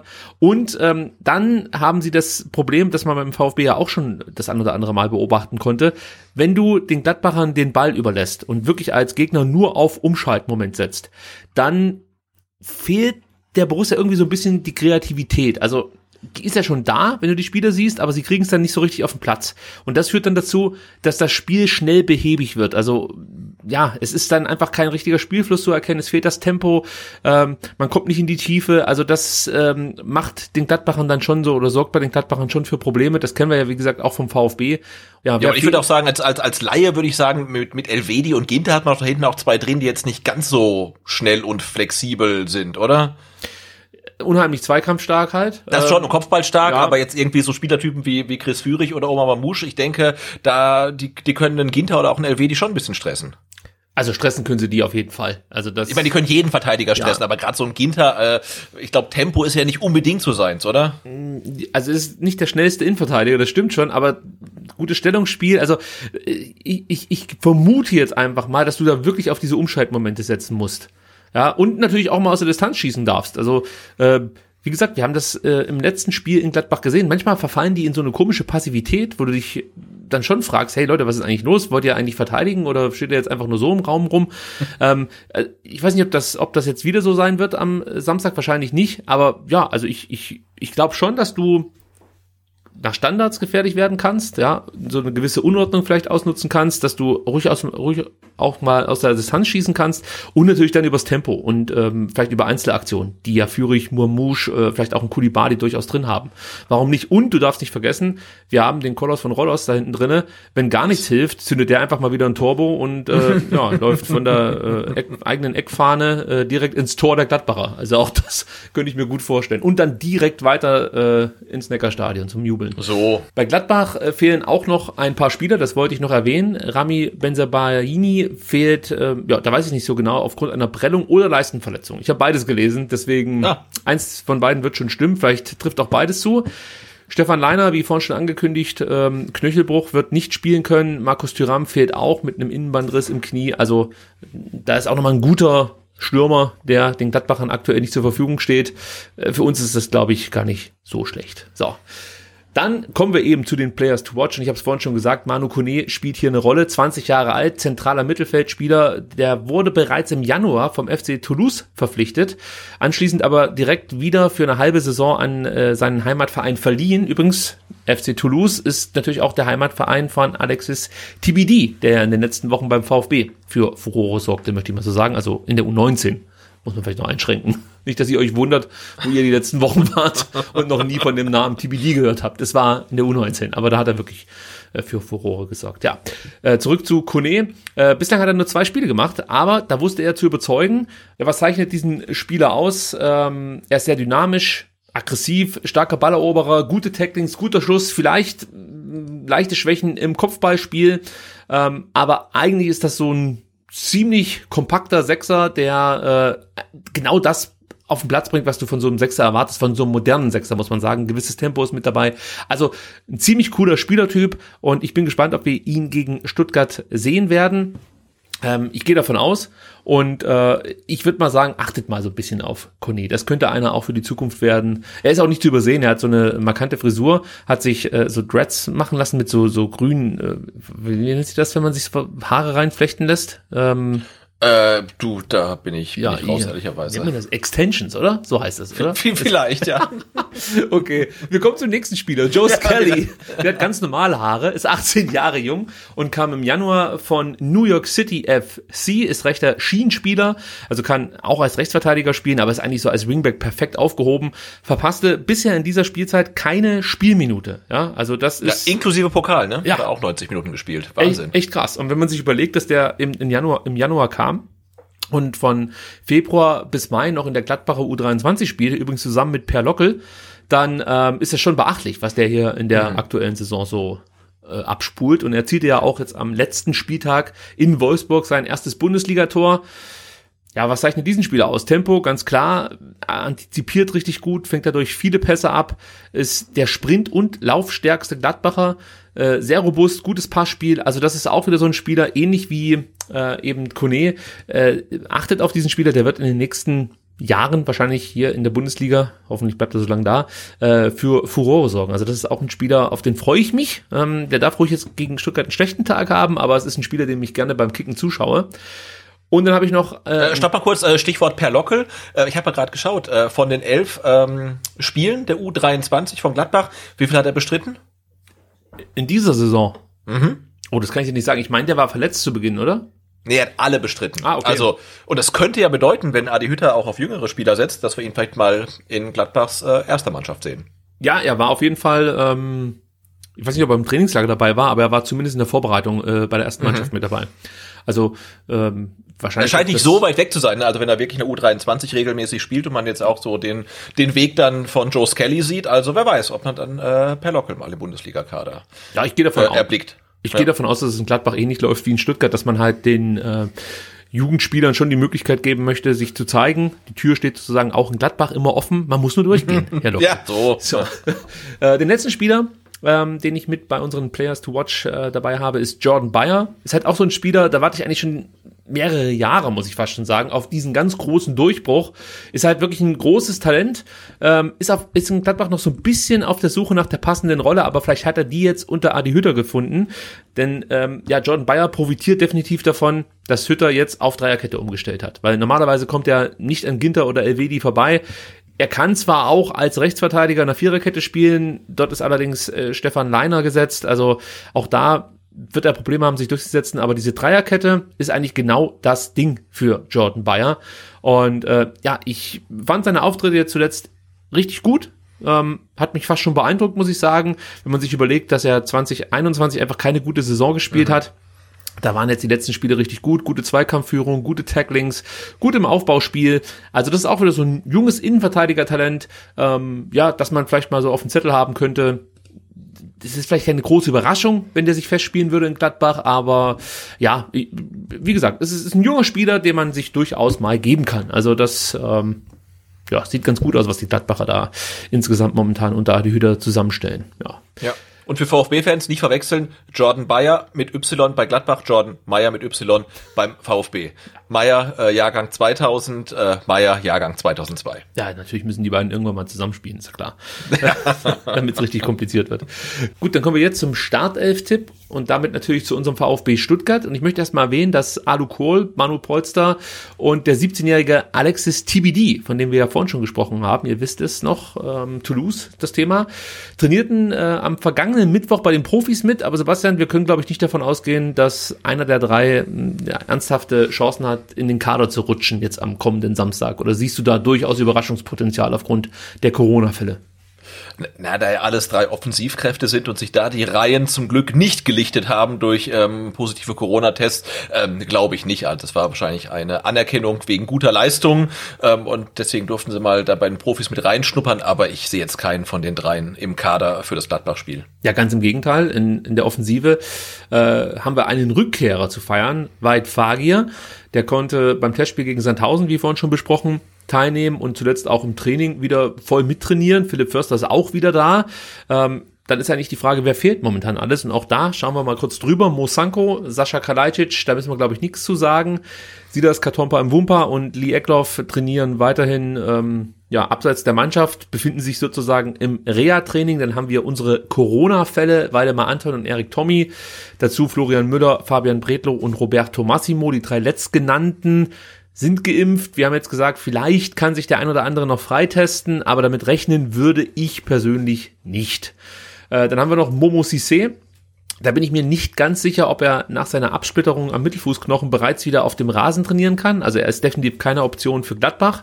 Ähm, aber ich könnte mir vorstellen, dass er jetzt vielleicht diese Woche dann ähm, eben wieder trainieren kann oder ja, Reha-Programm auf dem Platz absolvieren kann, ähnlich wie Lee Eckloff. Sebastian Hornung ist weiterhin angeschlagen. Was er genau hat, weiß ich nicht, aber er plagt sich eigentlich schon die komplette Saison mit leichten äh, Verletzungen und konnte auch zuletzt nicht in U21 spielen. Also ähm, ich gehe jetzt nicht unbedingt davon aus, dass er am ähm, Samstag auf der Bank sitzt äh, und im Tor wird er auch nicht stehen. Also auch ein bisschen ärgerlich für Sebastian Hornung, der ja immer so ein bisschen die, ja, eigentlich die, die ja, die, die inoffizielle Nummer drei war beim VfB, ja. auch unter Zeiten von Jens Grahl. Jetzt hat er die Möglichkeit, vielleicht mal im Tor zu stehen in der Bundesliga oder zumindest auf der Bank zu, setzen, zu sitzen und jetzt ist er angeschlagen. Ziemlich doof. Ja, also es sieht echt so aus, als ob sich äh, Marc Nikolai schlecht seinen Spielerpass in Degerloch noch holen muss für Samstag. Also ich würde es feiern. Ich setze den da Fall. sofort hin auf die Bank. Ja. Ich stelle ihn auch ins Tor. Also da kann ich nichts. Äh, ja, Philipp Förster, wir haben es gesagt, Beid Fagier sind beide wieder fit. Ähm, und dann kommen wir auch schon zu unserem Startelf-Tipp, Sebastian. Und ähm, allzu viele Optionen haben wir ja gar nicht mehr. Aber im Tor frage ich dich mal so direkt. Glaubst du wirklich, dass Florian Schock am Samstag im Tor stehen wird? Oder siehst du da, ähm, ich sag mal, äh, die Überraschungsgenesung von Fabian Bredlow dem Ganzen einen Strich durch die Rechnung machen? Ja, wir, wir wissen ja nicht, ähm, wie es wie es unseren äh, Corona-Patienten geht, ne? ob ähm, äh, symptomfrei oder nicht symptomfrei. Wenn ich jetzt Geld drauf setzen müsste, wer am Samstag im Tor steht, würde ich tatsächlich sagen, es ist Fabian Bredlow. Ähm, aber da wir zwei uns ja irgendwie committen möchten und du gerne äh, Florian Schock im Tor sehen möchtest, weil er dir auch sehr, sehr ähnlich sieht, wurde er auf Twitter festgestellt hat, er könnte dein Sohn sein. Es ist, ähm, das ist so. Ja, ja, dann äh, können wir uns gerne auf Florian Schock einigen. Und ihr fragt euch jetzt, na, das ist ein U21-Keeper. Hat er denn überhaupt Bundesliga-Format? Dann sage ich ja, denn er ist 1,99 groß und wiegt 95 Kilo. Der hat Format. Ja, Format hat er definitiv. Ja, ja also ich, ich gehe einfach nicht davon aus, dass ähm, einer der Corona-Erkrankten am Samstag schon wieder im Kader stehen kann. Ähm, nee, also das schließt sich für mich komplett aus. Und äh, dann bin ich halt bei Florian Schock, der, weil auch Sebastian Hornung eben angeschlagen ist, die, eigentlich die einzige Option bleibt. Tobias Werdig von der U19 ist natürlich auch noch theoretisch eine Option. Er wird auf der Bank sitzen dann, vermutlich? Ja, also ich glaube nicht, dass er jetzt äh, dann im Tor stehen wird, aber es, es ist davon auszugehen, dass er auf der Bank sitzt. Also ich sag mal so, wenn wenn Bredlo auf der Bank sitzen kann, ja, dann kann er natürlich auch im Tor stehen und dann wird er auch im Tor stehen. Aber ja. ich, ich schließe das komplett aus, dass einer der fünf Corona ähm, Infizierten am, am Samstag äh, ja, im Kader stehen wird. Äh, ich, ich leg mich da fest und sagt, Florian Schock steht im Tor und du hast es ja schon gesagt, hat der Format, er hat Format 1,99, aber er hat auch schon ein paar Spiele gemacht äh, in der Regionalliga Südwest, sieben Spiele jetzt in der Saison, kassierte da allerdings zwölf Tore, drei Siege, ein Unentschieden, drei Niederlagen, kann man vielleicht auch noch sagen. Ähm, ja, äh, ich, ich weiß nicht so richtig, ob ich Florian Schock jetzt einfach nur feiern soll oder ob ich mir ein bisschen Sorgen machen soll. Das habe ich ja vorhin schon mal angedeutet. Ich glaube jetzt nicht, dass er dieses Spiel komplett verlieren kann für den VfB oder so. Also schließe ich eigentlich fast aus. Aber was ich halt schon als Schwachstelle bei ihm ausgemacht habe, und vielleicht täusche ich mich da auch, ist ähm, das Thema Spielaufbau. Also da macht er für mich jetzt persönlich nicht den besten Eindruck. Ähm, und da bin ich mal gespannt, ob das irgendwelche Auswirkungen hat auf die Spielweise des VfB Stuttgart, weil der Torhüter unter Materazzo schon eine wichtige Rolle einnimmt. Ähm, Jetzt könnte man, könnte man ja ganz böse sein und sagen, äh, das sind ja ähm, seine Mitspieler von ähm, Florian Müller auch gewohnt. das ist aber wirklich böse. ja, ja ich, ich lasse mich da wirklich komplett überraschen. Ähm, ich, ich wünsche Florian Schock, sofern er spielt, alles Gute und ich, ich würde mir wirklich wünschen, dass es dann halt so eine Nummer wird, da kommt auf einmal der, der, der dritte Torhüter aus der Regionalliga Südwest und äh, macht das Spiel seines Lebens und hält dem VfB da lange irgendwie so ein, so ein zu Null Spiel und am Ende trifft dann, keine Ahnung, ähm, Weit Fagier in der 90. Minute zum unverdienten, aber viel umjubelten 1 zu 0 für den VfB Stuttgart. Irgendwie sowas wünsche ich mir schon sehr. Äh, Ob so kommt, werden wir sehen. Was man vielleicht auch noch mal ganz kurz erwähnen sollte. Ja, Florian Schock, ähm, das ist schon eine spektakuläre Geschichte, weil man darf nicht vergessen, ähm, wir, die sich jetzt relativ viel mit dem VfB auseinandersetzen, wir haben immer so gedacht, Sebastian Hornung ist einfach so der Kronprinz auf äh, die äh, äh auf den Platz drei oder Platz zwei in der Torwarthierarchie. Ähm, und woher kommt das? Er war halt immer derjenige, der äh, in der U17, U19 und U21 den Vorzug vor Florian Schock erhalten hat. Also das ist jetzt das erste Mal, dass Florian Schock an Sebastian Hornung vorbeikommt. Die beiden sind im selben Jahrgang, haben immer zusammen trainiert, immer zusammen sozusagen um eine Position gekämpft und jetzt zum ersten Mal setzt sich Florian Schock durch und das ist natürlich schon irgendwie eine krasse Geschichte, wenn man sich mhm. das mal so überlegt. Also ich bin gespannt, wie das ausgeht, ja. Und äh, äh, wie gesagt, zur Not haben wir da natürlich auch noch Mark Nikolai schlecht, wenn, wenn, wenn alle Stricke reißen. Mal gucken, ob es dazu kommt. Ja. Dreierkette, ähm, da ist natürlich die Frage, wer, wer ersetzt Anton? Ich gehe davon aus, dass Karasor reinrutscht. Ich weiß nicht, siehst du es anders? Ja, ist ja die Frage, weil ja ähm, Atakan Karasor im letzten Spiel gegen Hoffenheim jetzt dieses dieses Bindeglied zwischen Innenverteidigung und Doppelsechs gegeben hat. Ähm, und wenn ich ihn jetzt oder wenn Materazzo ihn in die Dreierkette zurückzieht, dann fehlt natürlich diese Position auch taktisch. Und wir hätten hier auch noch einen Ito, der das spielen kann zentral. Ja, ja, da gebe ich dir recht. Allerdings hat mich Ito jetzt in den letzten Spielen oder in dem letzten Spiel nicht ganz so überzeugt. Also der macht das gut, keine Frage. Ähm, aber ich finde, dass da Atakan Karaso noch mal einen Ticken weiter ist und auch zuletzt halt dadurch, dass er regelmäßig spielen konnte, ähm, ja einfach so ein wichtiger Baustein ist in der Mannschaft, dass er da als zentraler Innenverteidiger die Rolle sehr gut ausführen könnte. Also du würdest jetzt eher sagen, um es mal kurz zu machen, Kempf spielt dann zentral und Ito auf links oder Ito in der Mitte und Kempf auf links oder ja, Ito hat ja, wenn er gespielt hat, immer zentral gespielt. Also das würde ich als Option sehen, wenn Materazzo ja, sagt, okay, klar der Karasor ist, ist zwar in der Innenverteidigung aktuell besser als der Ito, aber ich möchte den, äh, den Karasor gerne zwischen Dreierkette und Doppelsechs haben. Dann könnte es natürlich sein, äh, dass Ito zentral spielt. Also das ist für dich eine taktische Frage. Möchtest du jetzt mit Endo und Mangala wieder auf dieser genau. äh, ja, Achterposition spielen oder möchtest du dann mit Endo und Mangala auf, auf der Sechser, auf der Doppelsechs ja. dann oder die Doppelsechs, dass die die Doppelsechs bilden? Ähm, ja. Aber ich, ja, aber ich würde da mit dir mitgehen. Dreierkette, Mavropanos, Karasor kämpft. Das, das können wir so machen. Ja, also wahrscheinlich geht es auch mit Ito. Ich überlege nur gerade, äh, wie, wie, wie ich mir das jetzt am besten zusammenschustern würde, äh, wenn ich ja gerade so einen Spieler wie, wie Lars Stindl in den Griff bekommen möchte. Äh, da wäre natürlich so ein Karasor gar nicht so schlecht als Bindeglied, wie du es genannt hast, zwischen Ja, aber der, der, der, der, der, der Stindl wäre ja quasi dein Kramaric. Ja, genau. Vom letzten genau. Spiel, ne? Genau. Und den könnte Karaso aufnehmen, wenn er halt äh, vor der Dreierkette spielt. Ja, komm, pass auf, dann äh, schieben wir mal den Karasor hier auf die 6 und dann nehmen wir den Ito in die Zentrale ähm, als zentraler Innenverteidiger und dann spielen wir, muss ich mal gucken, wen ich dann rausschmeiße nachher. Also dann spielen wir auf den auf den Außen, denke ich mal, mit Sosa und Kulibali oder siehst du da schon den ersten, der rausfliegt? Nö, das sehe ich genauso. Okay. Ähm, außen spielt Sosan Kulibali, Endo Mangala sind dann wieder dieses Achterduo, oder? Ja. Okay. Und ja, dann ja, ja. haben wir wahrscheinlich vorne drin wieder Fürich und Mamouche. Oder siehst du da irgendeine Option für Klimowitz, Davi, Clement? Förster haben wir jetzt ja auch noch, haben wir gesagt, äh, Stimmt. Ah, einsatzbereit, ne? Ja. Ja, den habe ich vergessen, ja. Stimmt. Ah, das ist gar nicht so leicht dann. Also man hat auf einmal nee. doch Optionen. Hm? Ja, es gibt Optionen, ne? Trotz, trotz der ähm, Corona-Fälle und wenn man jetzt das Ganze ein bisschen defensiver angehen möchte, dann könnte ja auch Philipp Förster eine Rolle spielen. Ja, es ist halt die Frage, wen du dann weglässt. Also vielleicht dann doch ohne Kulibali und mit Förster. Ähm, allerdings, wer spielt dann über rechts? Ähm, macht Mafropanus, denke ich mal. Der macht den Wingback und den, Genau, rechten, alles, ja. zent- äh, den rechten Halbverteidiger. Ähm, also ich denke, dass Fürich auf jeden Fall spielt. Ja, der Ja. hat es ja jetzt gut gemacht nach seiner Einwe- Einwechslung in Bochum und auch am vergangenen Samstag oder ja, Samstag davor gegen, gegen Hoffenheim. Äh, Mamouche denke ich auch, dass der spielen wird. Deswegen ist halt die Frage, wen nimmst du raus? Also ah, gar nicht so leicht. Ähm, ja, aber Förster, wenn der fit ist, spielt er. Also unter Matarazzo kannst du davon ausgehen. Ja, vermutlich. Dann für Kulibali, oder? Und Führig dann über rechts. Mhm. Könnte man machen. Ja, machen wir so.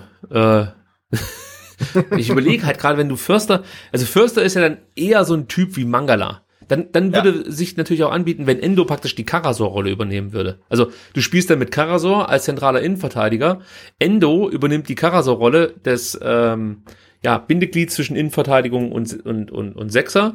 Und dann hast Also du Mangala macht den Endo und Förster macht den Mangala. so, Oh, und dann kannst ja. du weiter mit Kulibali und mit Führig spielen. Und Ito ist sozusagen erstmal raus. So machen wir's. Ja, jetzt muss ich das wieder hinschieben hier. Also das ist ja heute spektakulär, was bei uns los ist. Also Endo macht den Sechser, äh, Förster macht Mangala den Achter. So, Wahnsinn, was hier los ist. Ja. Führig, Sosa, Kulibali und vorne drin Mamouche. Jetzt sehe ich nochmal durch, ob wir auch wirklich elf Spiele Ja, haben. haben wir haben wir jetzt 13. Das hatten wir auch schon mal. Äh, 1, 2, 3, 4, 5, 6, 7, 8, 9, 10, 11. Das passt. Jawohl. Sehr gut. Damit haben wir unsere Startelf zusammengestellt und sind gespannt, ob wir erneut elf richtige äh, vorzuweisen haben. Ich glaube Das fast wär nicht, aber Nee, ich glaub's auch nicht. gut, dann kommen wir zum nächsten Thema, Sebastian. Und jetzt bin ich gespannt, wie wir das hier über die Bühne bringen. also ich glaube, wir sind uns da schon einig, aber es gibt viele Leute, die äh, das eher kritisch sehen. Es geht darum, dass der VfB Stuttgart ähm, ja für das Spiel oder ab dem Spiel gegen Union das Stadion wieder voll öffnen darf. Vollauslastung ist möglich. Das erste Mal seit dem 9. März 2020. Ihr werdet euch natürlich erinnern können, VfB gegen Bielefeld. Das letzte Spiel ähm, vor voller Kulisse. Also ich freue mich darauf, dass es jetzt wieder möglich ist, muss man sagen. Wir wissen natürlich noch nicht, wie viel dann letzten Endes äh, gegen Union im Stadion sein dürfen. Ja, und möglich wird dies durch die Änderung der Corona-Schutzverordnung des Landes Baden-Württemberg. Es gilt jetzt dann also im Neckarstadion die 2G-Regelung. Ich denke mal, da müssen wir, glaube ich, nicht mehr allzu viel dazu sagen, wie die abläuft. Also es gelten halt keine Tests mehr, es dürfen nur noch Genesene oder Geimpfte ins Stadion. Die Maskenpflicht fällt weg, zumindest im Stadion.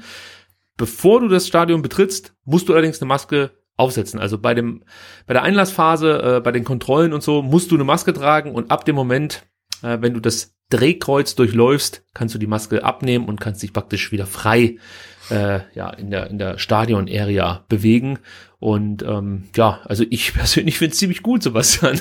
Ja, absolut. Und auch die Abstandsregelungen sind äh, aufgehoben. Das heißt, äh, nach VfB-Toren kann man auch wildfremde Menschen umarmen. Ah, Ähm, schön. Ja. Mach- mach Aber- einfach. aber- ja. Das, das freue ich mich schon. am- äh, Das ist gut, dass du es sagst. Ja? Wenn ich, äh, ich werde einmal rings rumlaufen und jeden umarmen, der mir äh, in die Arme läuft, mehr oder weniger.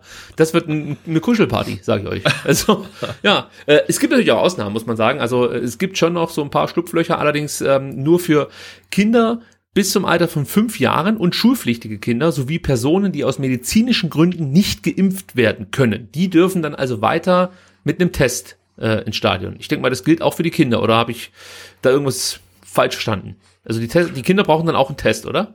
Jein, die schulpflichtigen Kinder gelten ja äh, als pauschal negativ getestet, weil sie in der Schule Okay. äh, zwei oder dreimal pro Woche getestet werden. Also da reicht ja dann quasi der Schülerausweis äh, als äh, ja, äh, Attest, sage ich mal, nee, als äh, Beweis quasi, um äh, dann reinzukommen halt. Ne? Also Schulkinder können rein und äh, Kindergartenkinder äh, bis zum Alter von fünf Jahren. Da gibt's natürlich eine kleine Lücke. Was ist mit Kindern, äh, die sechs Jahre alt sind, die gehen noch in den Kindergarten, nicht in die Schule und dürfen nicht rein. Also ich glaube, da muss vielleicht noch ein bisschen äh, nachgeschärft werden. Aber ja, grundsätzlich dürfen auch Kinder mit ins Stadion und ich finde das auch relativ wichtig. Aber die Personen, die aus medizinischen Gründen nicht geimpft werden können, die müssen einen Test vorweisen.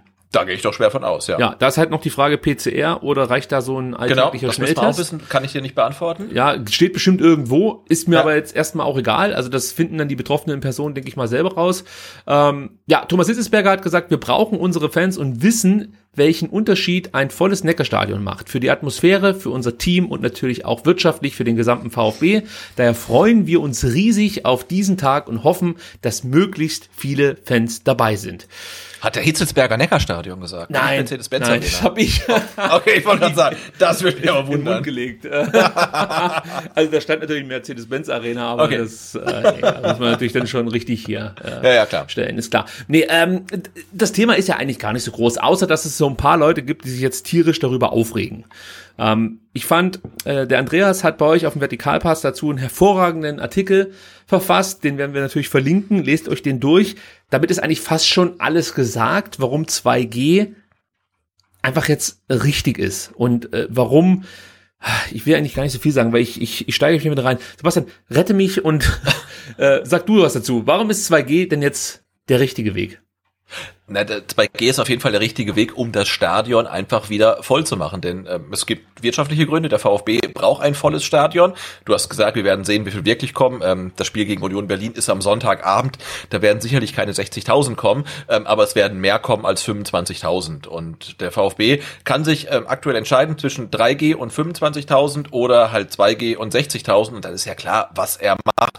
Und ich finde, man kann wirklich drüber diskutieren, ob so eine Regelung wie in Frankfurt ähm, oder glaube ich auch in Mainz mit 3G plus sinnvoller ist. Äh, aber mein Kenntnisstand ist der, dass das die Landesverordnung einfach nicht hergibt. Also der VfB hat diese Option nicht gehabt. Also das war halt einfach nur die zwei Optionen 2G oder 3G. Und dass sich der VfB dann für 2G entscheidet, finde ich gut und richtig. Und es ist halt auch schlichtweg konsequent. Und deswegen ist es gut.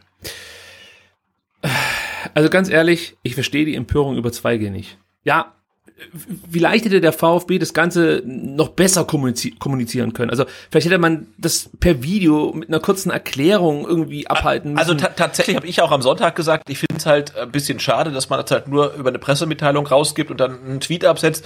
Eigentlich hätte da der wirklich eine Videobotschaft als Vorsitzenden oder vom Präsidenten äh, sein sollen, die den Fans erklären, warum man jetzt 2G macht. Denn es gibt gute Gründe dafür und ich finde, ähm, die hätte man dann auch wirklich ähm, äußern können.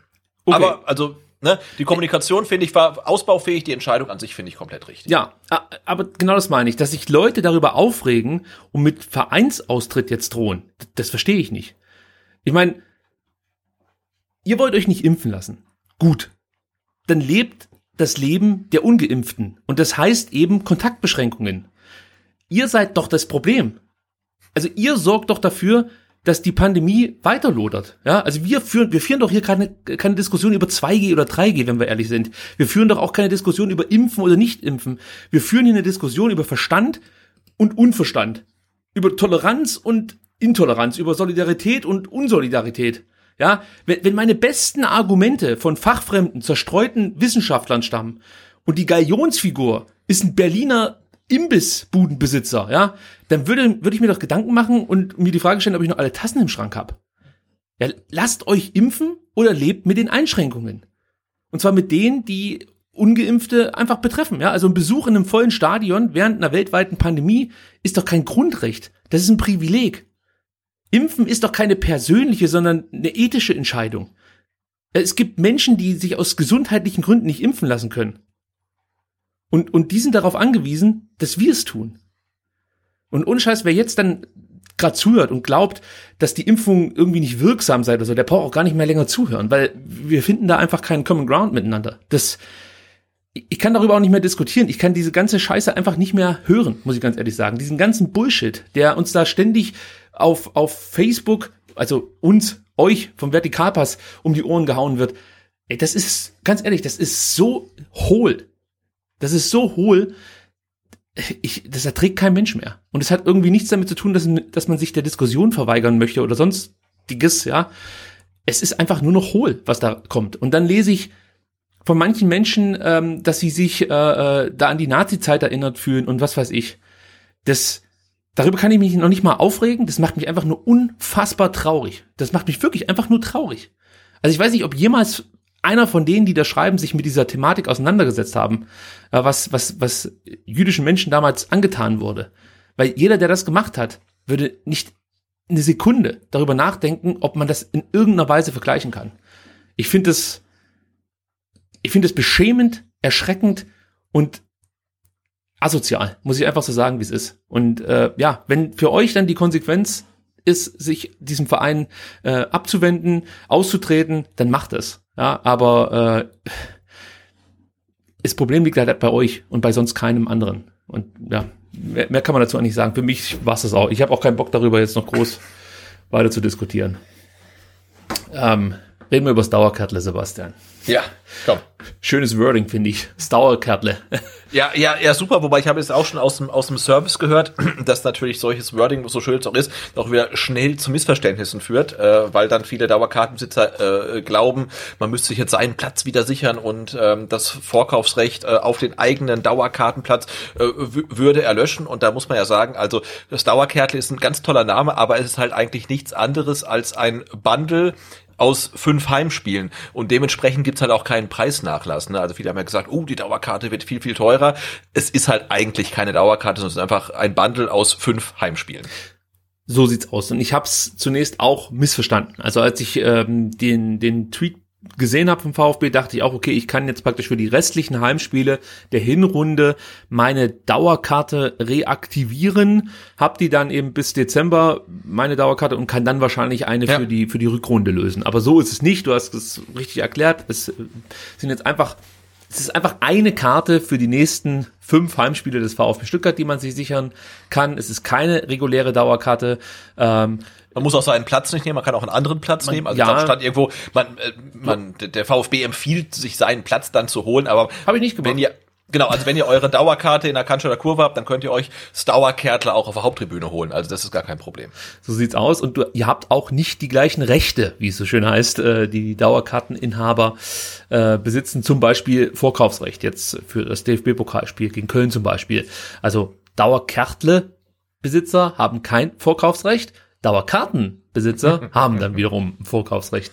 Von daher verstehe ich schon, dass der eine oder andere da so ein Stück weit durcheinander kommen äh, kann. Ähm, ja, die große Frage ist natürlich, Sebastian, hast du dir jetzt so einen Dauerkärtle geholt? Ja, zwei. Sehr gut. Und bist du äh, dem Wunsch des VfB nachgekommen, äh, die Dauerkarten ähm, ja auf, auf deinen eigentlichen Dauerkartenplätzen dir zu sichern? Äh, ja, äh, tatsächlich, denn ähm, ich war ja gegen Freiburg im Stadion und da war mein Dauerkartenplatz weg. Also ich saß halt im gleichen Block in 47E, aber ein bisschen weiter unten und ich habe echt ein bisschen Sehnsucht nach meinem Dauerkartenplatz. Und deswegen habe ich mir jetzt äh, zwei Dauerkärtle ähm, gekauft. Ähm, und zwar äh, meinen Platz im Block 47E, Reihe 41, Platz 41, ich weiß es gar nicht. Und den daneben noch mit dazu. Ja, super. Also äh, ja. Sebastian ist gut ausgestattet. Ich mhm. habe lange überlegt, ob ich es machen soll, denn ihr wisst es, für den Podcast möchte ich mir die Spiele gerne angucken, um die anschließend dann ähm, ja mit euch zusammen zu analysieren. Und ähm, da ich ja nur noch Sky-Ticket-Kunde bin, ist es für mich so ein bisschen problematisch, wenn der VfB Samstag spielt, weil ich kann die Spiele einfach nicht nochmal äh, im Real Life mir angucken. Äh, Im Real Life muss man vielleicht so ausdrücken. Also im echten Leben kann ich sie mir angucken, aber nicht nochmal nachträglich, so um da Missverständnisse vorzubeugen. So und erst ähm, im Real Life und dann nochmal Real Life. Genau, ne? so ich nehme alles ja. mit. Und das geht eben bei Sky nicht. Das geht nur, wenn The Zone überträgt. Ähm, und deswegen habe ich lange überlegt, ob ich ins Stadion gehen soll, weil dann habe ich halt nur die Stadioneindrücke und ihr wisst es selber, wenn man im Stadion sitzt und sich so ein Spiel anschaut, da kriegt man zwar vieles drumrum mit, aber ja, ob man da schon direkt die großen taktischen Analysen ähm, in gewohnter STR-Form äh, zusammenbekommt, ja, weiß ich nicht so genau. Aber ich habe mir überlegt, komm, dann nimmst du dir einfach ein Dauerkärtle äh, aus so einem Scouting, aus so einer Scouting-Feed-Position und hab mir in der Untertürkheimer äh, eine Dauer, Dauerkärtle Plätzle rausgesucht äh, mit, mit der perfekten Übersicht sozusagen über Spielfeld und das probiere ich jetzt einfach mal aus. Also wenn es cool läuft, ähm, haben wir alle davon ein bisschen mehr und ich kann vielleicht noch so äh, bei der Analyse noch mehr ins Detail gehen. Wenn schlecht läuft, dann reden wir halt einfach über äh, unbequeme Nebensitzer, über schlecht gebratene rote Würste und über einen ganz tollen VfB Becherpfand. Also ich denke mal, so oder so äh, werden wir trotzdem über irgendwas sprechen nach den Spielen, aber wir probieren das jetzt mal aus und ich habe da richtig Bock drauf. Ich freue mich auf die Heimspiele. Äh, ich freue mich auf ein möglichst volles Stadion. Sebastian, wie, so, wie sieht da so deine Prognose aus? Glaubst du, wir sehen jetzt noch in der Hinrunde ein wirklich ausverkauftes Stadion in Stuttgart? Mm, ja, vielleicht gegen die Bayern oder so, ne? Also ich rechne gegen, gegen Union am Sonntagabend, äh, wahrscheinlich dann bei Kackwetter, äh, ich rechne mit bah, 35 bis 40.000. Kann Ähm, sein, aber dass ich gegen Union das erste Mal wieder einen leeren Bierpinkel, äh, leeren Bierbecher pinkel. Kann echt sein. ich möchte nicht ausschließen. Ähm, ja, aber, aber du gegen die Bayern könnte ich mir vielleicht vorstellen. Also viele sagen ja irgendwie, sie holen jetzt Dauerkärte, weil sie dann kriegen sie automatisch die Karte ähm, gegen die Bayern. Also für mich ist das Saisonspiel, das Heimspiel gegen die Bayern das unattraktivste Spiel ähm, der ganzen Saison, weil ich habe da gar keinen Bock drauf, weil der VfB zu 95-prozentiger Wahrscheinlichkeit verliert und ich habe da null Bock drauf eigentlich. Aber für viele ist das ja ein ganz großer Anreiz und ich könnte mir schon vorstellen, ähm, dass wir da auch mehr als 50.000 dann im Stadion sehen. Also diese Spiele gegen Bayern, die kotzen mich immer schon an. Also weil dann halt so gefühlt die halbe, das halbe Stadion voll ist Ja. mit irgendwelchen so Bayern-Fans, die sich Also ich, Tickets also ich, über eBay also ich, gesichert haben. Ich, ich, ich boykottiere die auch. Ich glaube, ich habe tatsächlich den VfB noch nie gegen Bayern spielen sehen. Im Ach so. Stadion. Ich mach, geht doch nicht hin. Also wenn ihr erst unsere, also meine, meine Dauerkärtles wollt, äh, meldet euch fürs Bayern-Spiel. Ich gehe da nicht hin. Da gibt's bestimmt Abnehmer. da bin ich mir relativ sicher. Da freu dich schon mal, wenn da einer in einer Lederhose sitzt mit einem Thomas Müller Trikot auf deinem Platz. Hast Oh, wenn ich halt. das dann sehe, ey. Ja, die nee. Bayern! So. Nein, ähm, für mich ist das, das, das, das wichtigste Spiel wirklich das gegen Union. Also da sitzt ein Stachel sehr, sehr tief. Ja. Äh, und natürlich war das jetzt hier mit dem Bierbecher äh, nur Spaß. Ich, ich nehme natürlich einen, einen Cola-Becher. Äh, aber nein, äh, nee, Quatsch. Aber da, da ist schon so eine Rivalität inzwischen da. Also auf dieses Spiel freue ich mich einfach. Ich gehe davon aus, dass, dass äh, auch viele Union-Fans wieder am Start sein werden. Und ich hoffe dann halt einfach, dass das Stadion richtig laut sein wird und wir da so ein richtig geiles Spiel halt miterleben dürfen, wo es hin und her geht und am Ende der VfB dann hoffentlich mal als Sieger vom Platz geht, wenn es gegen Union geht. Ja. Ähm, das wäre jetzt echt mal gut für meine Seele. Ja. Also ich freue mich wahnsinnig drauf und für alle, die noch Bock haben, sich so ein Dauerkärtle zu sichern, es gibt noch genügend Plätze seit heute Dienstag 9 Uhr. Ähm, dürfen dann auch Mitglieder zuschlagen. Am Montag war es ja erstmal für Dauerkarteninhaber vorreserviert und für alle, die weder Dauerkarteninhaber sind noch Mitglied, da beginnt der freie Verkauf am heutigen Mittwoch. Also wenn ihr es hört, am heutigen Mittwoch. Uhrzeit ist allerdings zum jetzigen Zeitpunkt noch offen. Und ja. mal gucken, wenn der VfB euch damit überrascht. Aber wenn ich das gestern Abend richtig gesehen habe, gibt's wirklich noch in allen Kategorien Plätze. Also ihr müsst euch da keine großen Sorgen machen. Genau, auch Cannstatter Kurve gibt's noch, gibt's noch Genau. Tickets, also das, das sollte alles kein Problem sein. Dann kommen wir jetzt zu einem, äh, ich muss sagen, Hörerwunsch-Segment. Auf YouTube, Sebastian, gab's mal ähm, gute Kommentare. Also ich möchte damit nicht sagen, dass es nur schlechte gibt, aber es gibt Es gibt viele gute, aber es gibt auch viele schlechte. Leider Gottes. Und der Chris hatte eine Idee. Der meinte nämlich, könntet ihr im nächsten Podcast die Vertragssituation der einzelnen Spieler durchgehen? Sind doch einige, bei denen der Vertrag zum Ende der Saison oder spätestens 2023 ausläuft. Und als ich ähm, diesen Kommentar gelesen habe, dachte ich mir zuerst, ja, das sind zwar ein paar, aber so viele sind das ja gar nicht. Und dann habe ich heute mal durchgezählt. Sebastian, halt dich fest. In den nächsten 19 Monaten laufen 16 Verträge aus. Das ist schon Oha. eine Menge. Ja. Ja, das ist nicht so wenig. Also da müssen wir jetzt mal schauen, äh, wen wir denn gerne halten wollen würden und ähm, ja, bei wem es vielleicht gar nicht so leicht wird, weil er zum Beispiel nur ausgeliehen ist und der VfB keine Kaufoption hat. Ähm, und wir schauen erstmal aufs Jahr 2022, würde ich sagen, denn das ist natürlich das akute Problem sozusagen für den VfB Stuttgart. Und der prominenteste Name, so würde ich's sehen, ist dann erstmal Marc Oliver Kempf. Das ist eigentlich das Thema, das wir in den letzten Wochen immer mal wieder ähm, ja auch hier im Podcast beackert haben.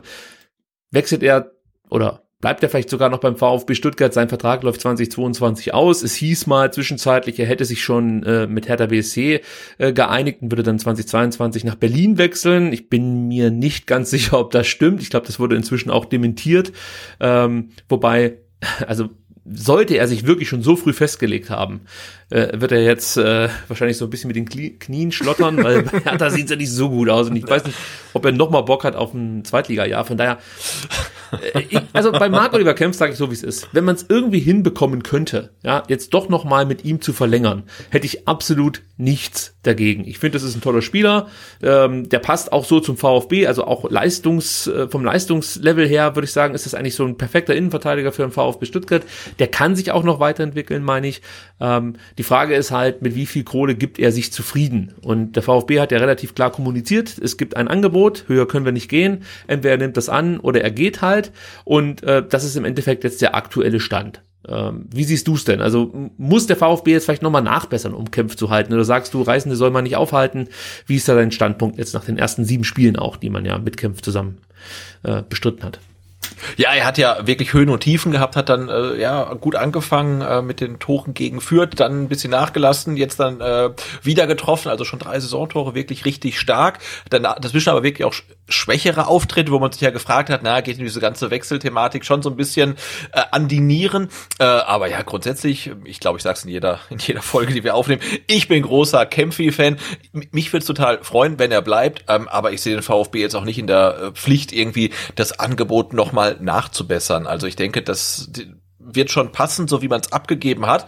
Und jetzt liegt es halt am Spieler. Und wenn er dann tatsächlich gehen sollte, dann hat ja Missint hat auch bewiesen, dass er dann in der Lage ist, da einen adäquaten ähm, Nachfolger zu finden. Und vielleicht ist er mit Ito sogar schon da. Äh, weiß man ja nicht genau. Aber ähm, ja, also mich würde es freuen, wenn er bleibt. Und wenn er geht, dann ist es halt so. Aber du hast auch gesagt, wenn jetzt wirklich äh, äh die Hertha äh, sein bevorzugter neuer Arbeitgeber wäre, dann wird der auch nicht gerade attraktiver jetzt im Laufe der Spielzeit. Und jetzt ist, glaube ich, heute noch der Geschäftsführer Geschäftsführer irgendwie hat angekündigt, sich zurückzuziehen. Also die, denen stehen auch noch unruhige Zeiten bevor, denke ich.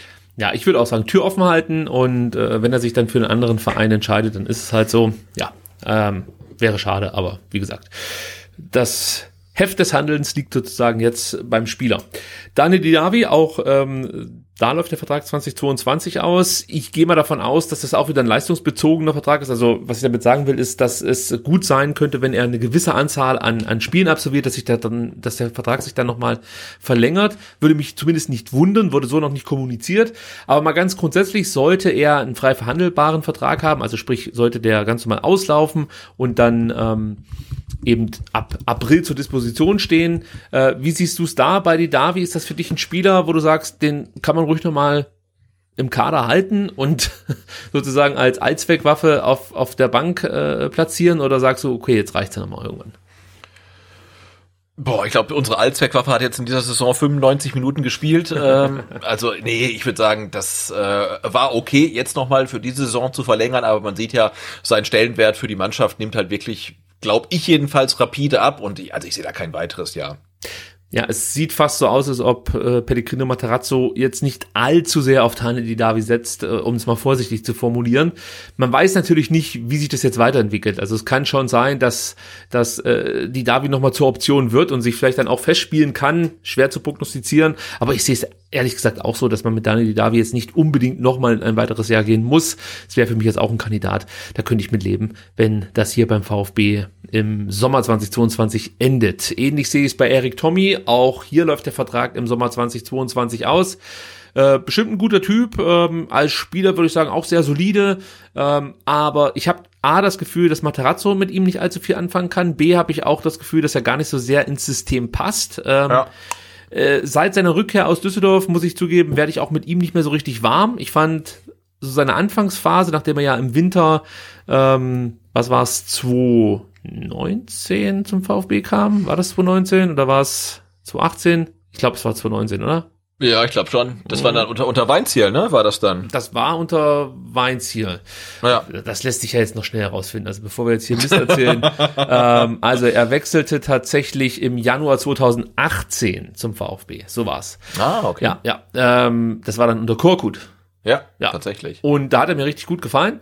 Ja. Ähm, und ja, war dann auch in, in Düsseldorf ein guter Spieler, muss man sagen. Aber beim VfB hat es irgendwie nicht mehr so richtig funktioniert. Und von daher, ich glaube, Tommy hat auch einen relativ gut dotierten Vertrag. Ich würde fast sagen, auch bei ihm, ja, das war's dann beim VfB.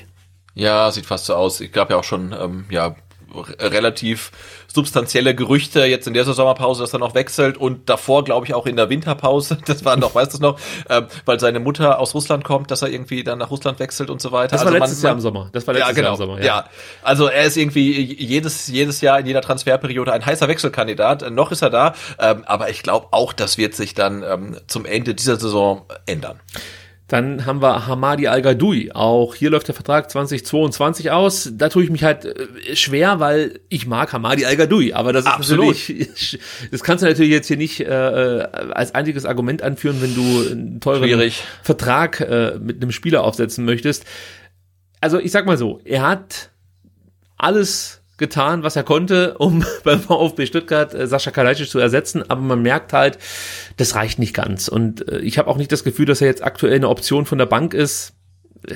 frage ich mich halt, okay, was soll das dann? Also dann können wir eigentlich auch hier sagen, sollte er jetzt gesund bleiben und äh, nicht nochmal irgendwie so eine Nummer passieren, dass er sich praktisch gar nicht empfehlen kann für andere Vereine. Aber selbst dann würde ich sagen, nee, komm, ey, das war's jetzt. 2022 ist Schluss.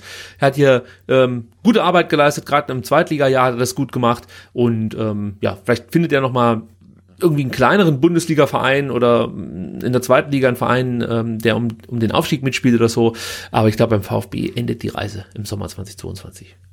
Ja, vermute ich auch, obwohl er ja unser zweitbester Torschütze ist mit zwei Treffern in dieser Saison. Ähm, aber gerade auch in, in Hinblick ähm, auf die ähm, ja, jungen Talente, die nachkommen, ne, einen Mo Sanko, der hoffentlich dann zur neuen Saison wieder fit ist, ein TBD, den wir angesprochen haben. Also da gibt's ja ein paar äh, Spieler, die halt wesentlich jünger sind und die dann ähm, quasi sich auch diesen Platz als äh, Backup-Stürmer dann erstreiten wollen. Also ja, das sehe ich auch eher schlechte Karten für ihn. Florian Schock ist der nächste, ist natürlich jetzt ganz prominent, äh, dadurch, dass er wahrscheinlich gegen Gladbach ähm, von Beginn an spielen darf.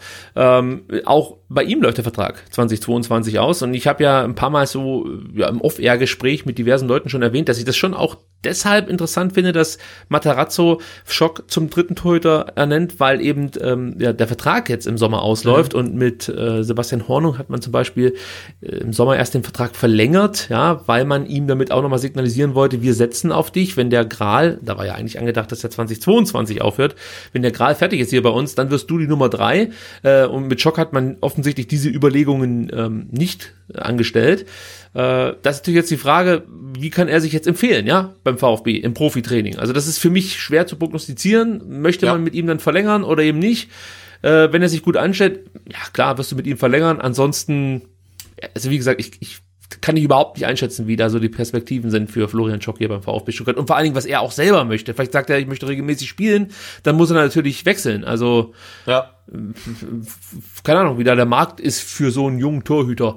Äh, schwer zu sagen, aber ja, aber super spannende Personalien. Ne? Jetzt stell dir vor, der macht halt jetzt irgendwie ein oder vielleicht sogar zwei Spiele jetzt für, für einen VfB in der Bundesliga, hält sogar noch gut, dann stehen ihm vermutlich irgendwie alle Optionen offen. Ähm, und ja, und wenn es halt nichts wird, dann, dann äh, eher nicht. Also das ist äh, für mich wirklich jetzt äh, sehr, sehr spannend, äh, wie sich das mit Florian Schock gestaltet. Ne? Vertrag läuft aus, trotzdem spielt er vermutlich am Samstag dann äh, Bundesliga. Also äh, da, da muss man wirklich ein Auge drauf haben. Kann sich eine gute Verhandlungsposition. Äh, oh ja. Ja, also das stimmt schon, ja.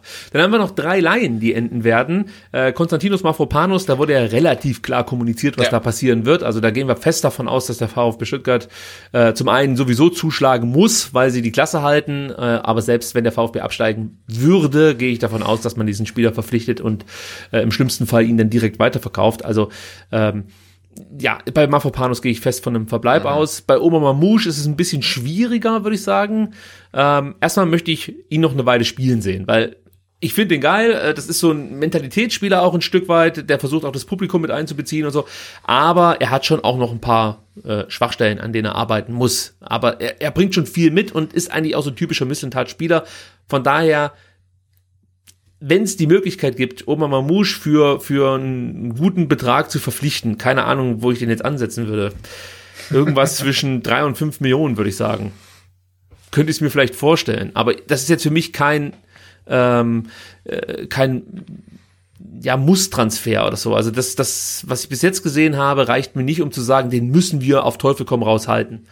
Ähm, alles eine Frage des Geldes, würde ich mal so sagen. Bei Missentat würde es mir auch nicht wundern, wenn er den irgendwie für eine Million äh, verpflichtet, wenn er den ja, Afropanus für drei Genau, weil er also irgendwie seine, seine ähm, Verhandlungspartner irgendwie über, über Tisch zu ziehen scheint. Nee, aber Oma Mamouche, also wirklich, du hast, hast gesagt, man muss wirklich abwarten, was die Saison noch bringt. Aber man kann auch jetzt schon festhalten, er bringt natürlich nochmal ein neues Element ähm, ins VfB-Spiel. Ne? Also ähnlich wie ein Kulibali ein neues Element reingebracht hat durch seine äh, Dribbelstärke, durch seine Tricks, durch sein Tempo, dann aber auch durch seine Aggressivität Qualität, also das, äh, das hat was, ne? Also da, da kannst du nicht sagen, der ist jetzt genauso ein Spieler wie irgendein anderer Spieler im Kader, sondern das, was er reinbringt, das bringt so in der Qualität kein anderer rein. Und äh, wenn sich das über die Saison dann auch auszahlt, ähm, dann finde ich, äh, ist er wirklich eine Bereicherung für den VfB. Und eine Frage des Geldes für dich dann auch. Natürlich, also, das, das sowieso, ja klar.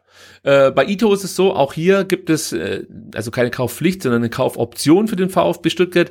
Da gehe ich auch davon aus, dass der VfB diese Option ziehen wird. Voraussetzung ist natürlich immer, dass Ito gesund bleibt. Ähm, ich meine, was eine halbe Million? Oder habe ich das jetzt Es war relativ wenig auf jeden Fall, ein relativ kleiner Betrag, ja. Ja, äh, also da müsste ich jetzt nochmal nachschauen, mache ich aber nicht. Äh, Ich würde so grundsätzlich sagen, ja, Ito musst du eigentlich schon als, als Backup-Lösung für Ja. einen abwandernden Kampf äh, äh, dir holen. Äh, Also auch das ist ein Spieler, ich glaube, da machst du wenig falsch, wenn du den verpflichtest. Der Der Ito im, ist der neue Kaminski. der wird im Wert nicht weit fallen, ja. Also das, das, ja genau, ist ein guter Backup. Gleichzeitig ähm, sehe ich da schon auch noch Potenzial. Also der kann auch wirklich zum Stammspieler werden. Äh, ja, gehe ich von aus, dass der VfB Stuttgart sich äh, Ito holen wird im Sommer 2022. So, und dann äh, schauen wir auch aufs Jahr 2023, was ja inzwischen auch wichtig geworden ist, also ein Jahr vorauszuschauen, weil äh, man möchte natürlich den ein oder anderen Spieler auch zu Geld machen. Und gerade was die äh, Vertragssituation von einigen Spielern angeht, die eben nur noch bis 2023 Vertrag haben, ähm, muss man sich schon die Frage stellen, wer da so alles im kommenden Sommer den Verein verlassen wird. Also ich fange mal an mit Sascha Kalajdzic, ähm, der eben nur bis 2023 Vertrag hat beim VfB Stuttgart. Hier sehe ich durchaus Möglichkeiten, dass aufgrund seiner Verletzung und ähm, ja einfach einer schwierigen Situation sich jetzt für andere Vereine anzubieten, der VfB die Möglichkeit haben könnte, nochmal mit Kalajdzic zu verlängern. Also dass man praktisch sagt, pass auf, der Vertrag läuft aus 2023, du wirst wahrscheinlich dann ab Januar ähm, wieder eine Option für ja, für, für, für unsere Elf sein, dann hast du ein halbes Jahr dich zu zeigen. Das reicht dir wahrscheinlich nicht, um dich jetzt wirklich für Ja. große Vereine zu empfehlen. Deswegen bieten wir dir an, wir verlängern bis 2024, du kriegst ein bisschen mehr Kohle. Und wenn dann doch jemand kommt mit äh, ja, einem unmoralischen Angebot, kannst du auch schon 2022 gehen.